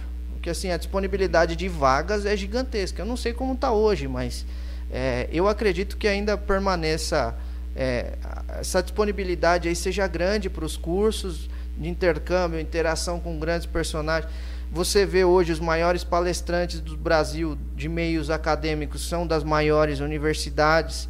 Então, não só pelo nome, mas igual você comentou muito, a questão do networking, é, a questão da, de abraçar oportunidades maiores. Por exemplo, o Viçosa está tá em contato ali com a turma do Everardo, tem o, o GESAI lá, o grupo de, de estudos em irrigação que tem muita gente que já foi da RGER ou é da RGER, então já é uma empresa que puxa alunos para fazer estágio. Então, aproveitar essas, essas oportunidades que a gente não sabe quando a gente está ali prestando vestibular.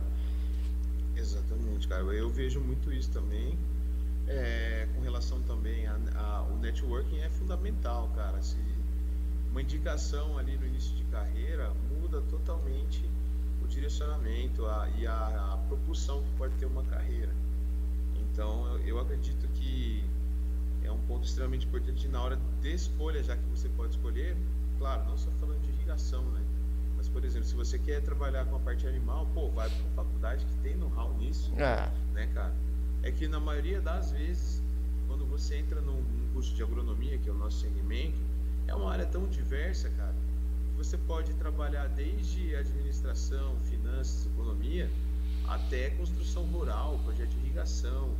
É, sabe, é, eu acredito que seja uma das áreas mais vastas do, do, do, não só, digo assim, de todas as profissões. Eu lembro quando eu comecei a, a pesquisar e entender sobre, eu falei, putz, cara, isso aqui é muito vasto. Assim, se no meio do, do caminho mudar de ideia, tem para onde ir ainda, né?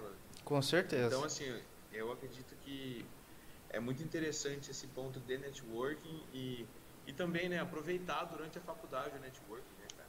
Participar de estudo, fazer experimento, entender na prática o que é que você está aprendendo. É um... Facilita e agiliza muito o assunto, né?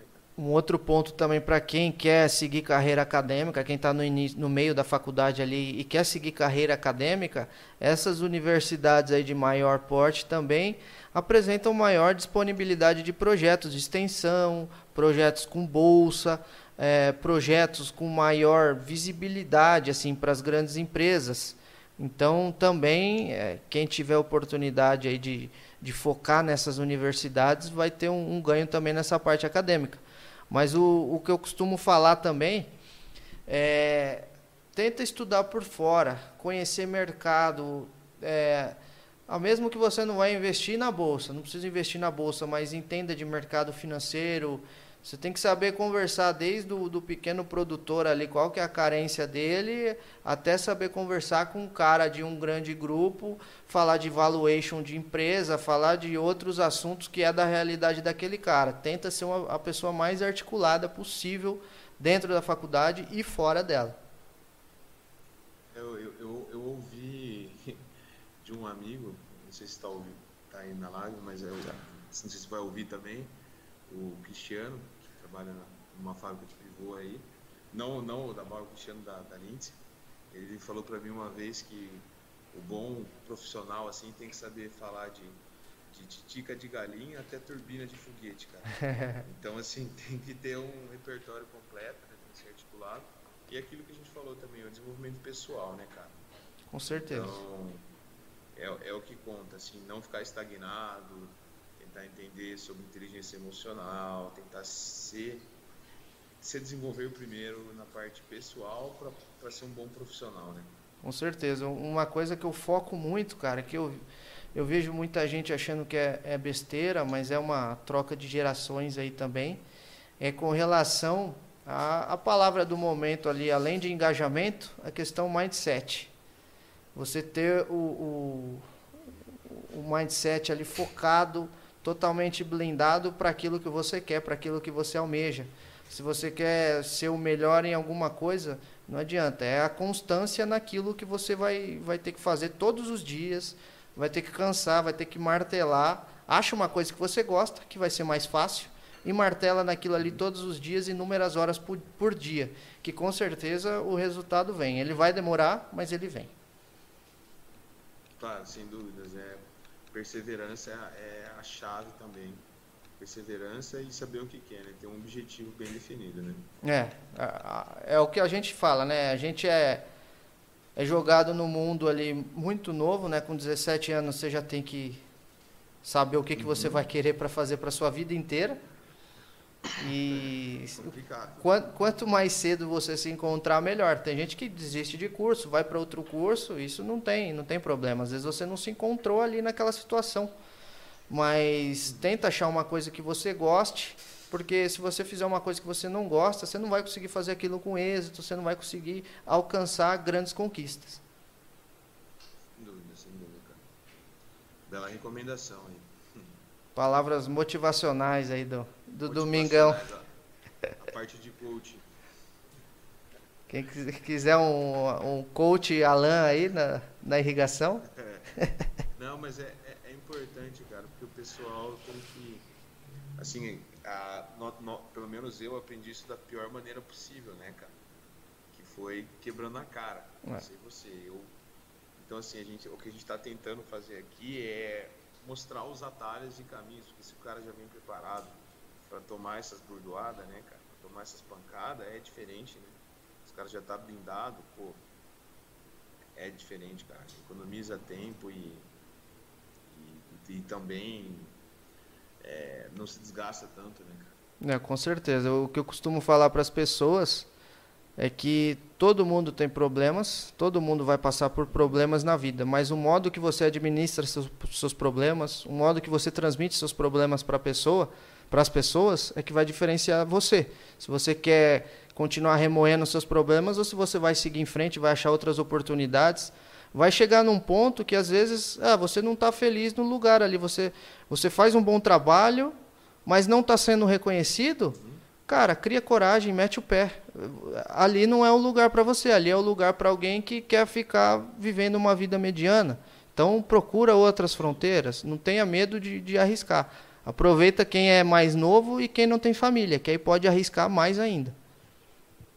Exatamente, cara. É, é nunca ter medo de, sair da zona de conforto, porque, cara, mercado tem pra caramba, tem um mercado muito extenso, entendeu?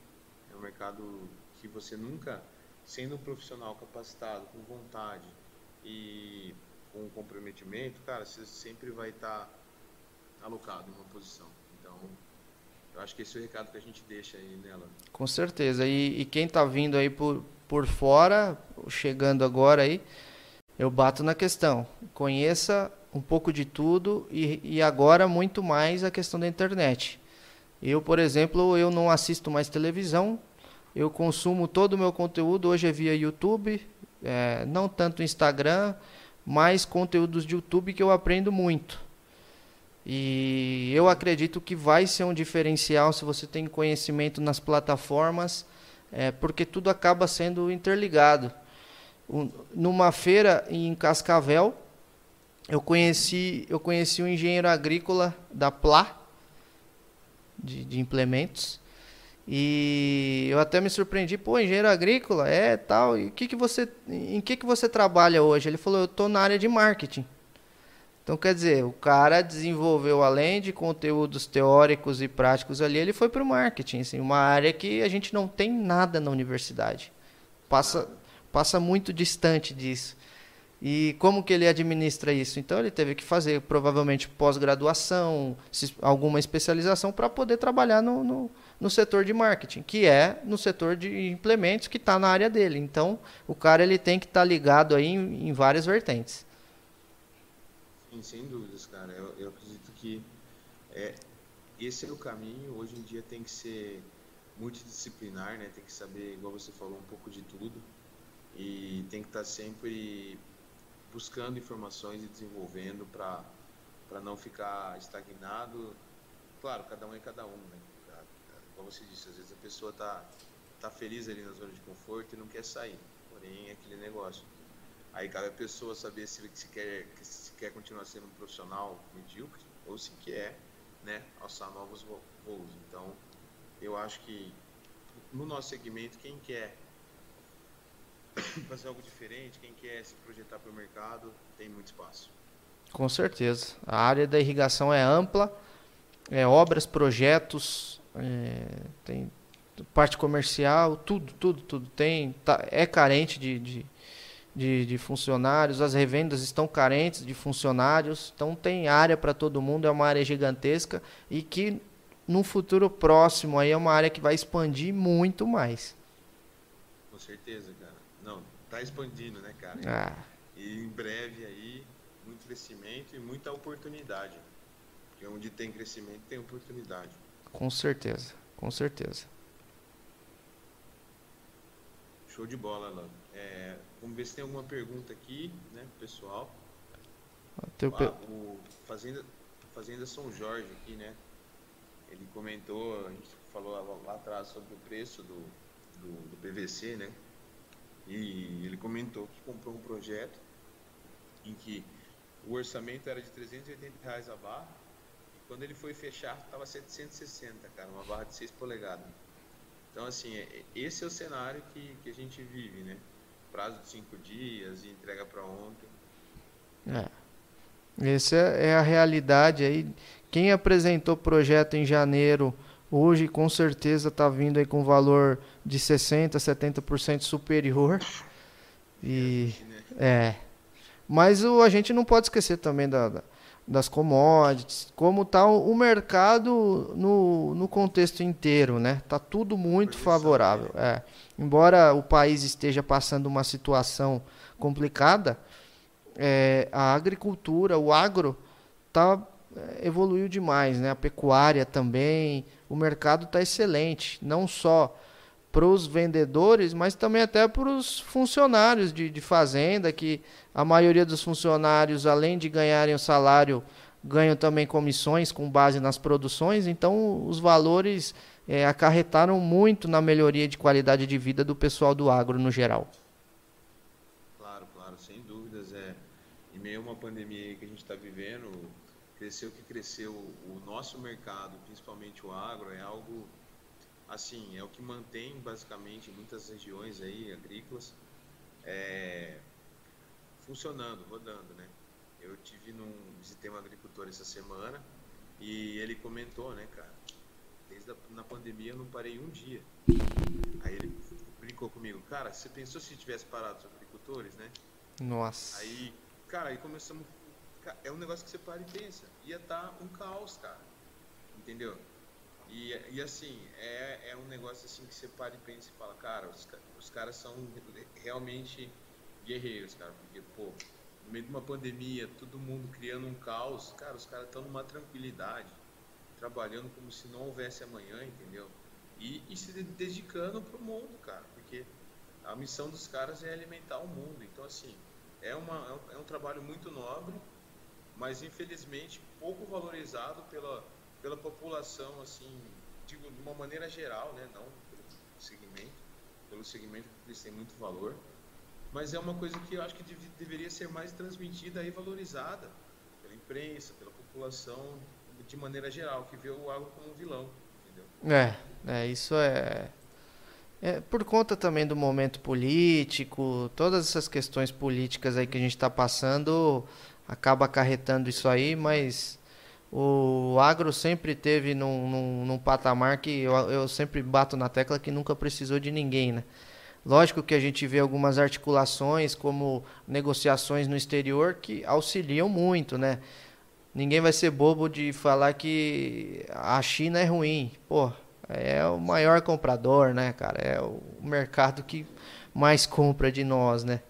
Mas as questões. 2008, 2009, né? É, é as ideologias. É o, maior, é o maior parceiro comercial, né? Com certeza, as ideologias que acabam atrapalhando um pouco, né? Mas eu acho que o agro tem que ficar isento disso aí e, e a gente vê o que, que é melhor para nós, né? Cada um vê o que, que é melhor para cada nicho, a gente tem que ver o que, que é melhor para nós, que é continuar trabalhando e não se envolver com essa parte aí.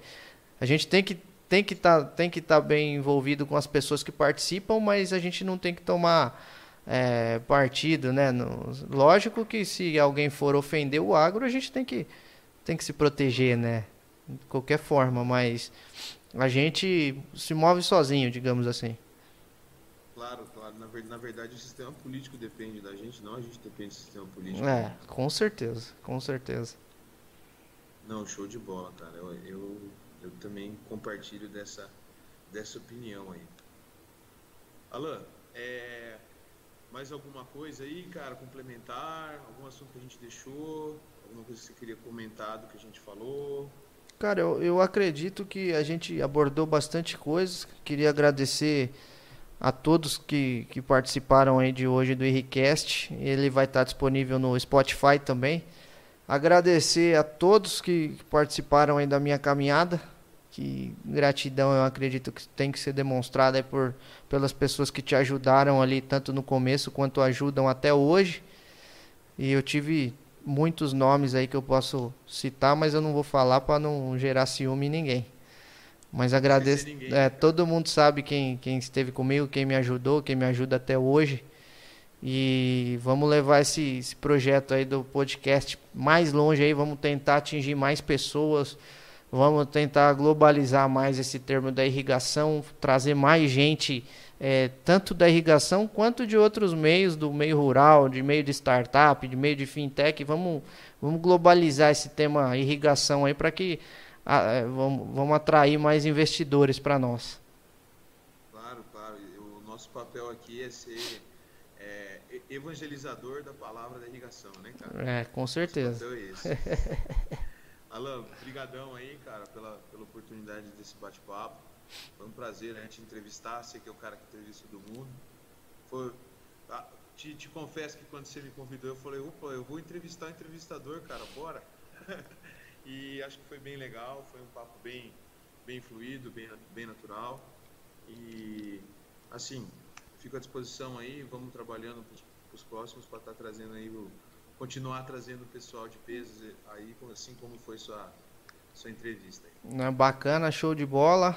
Valeu por estar junto comigo aí nesse projeto. Vamos vamos estar tá levando para frente aí, vamos tentar expandir ainda mais. Para o pessoal do canal, já tem vídeo novo, pode, pode se inscrever lá no canal, pode acessar que tem mais conteúdo disponível. E pode seguir a gente no Instagram, o meu é pivô underline central, o do Eugênio o meu tá é, arroba Eugênio Brasil. Show de bola. Segue a gente nas redes sociais, canal Mundo Irrigação no, no YouTube, trazendo mais conteúdo para vocês. Então, muito obrigado pela presença de todos aí, pessoal. Valeu, hein?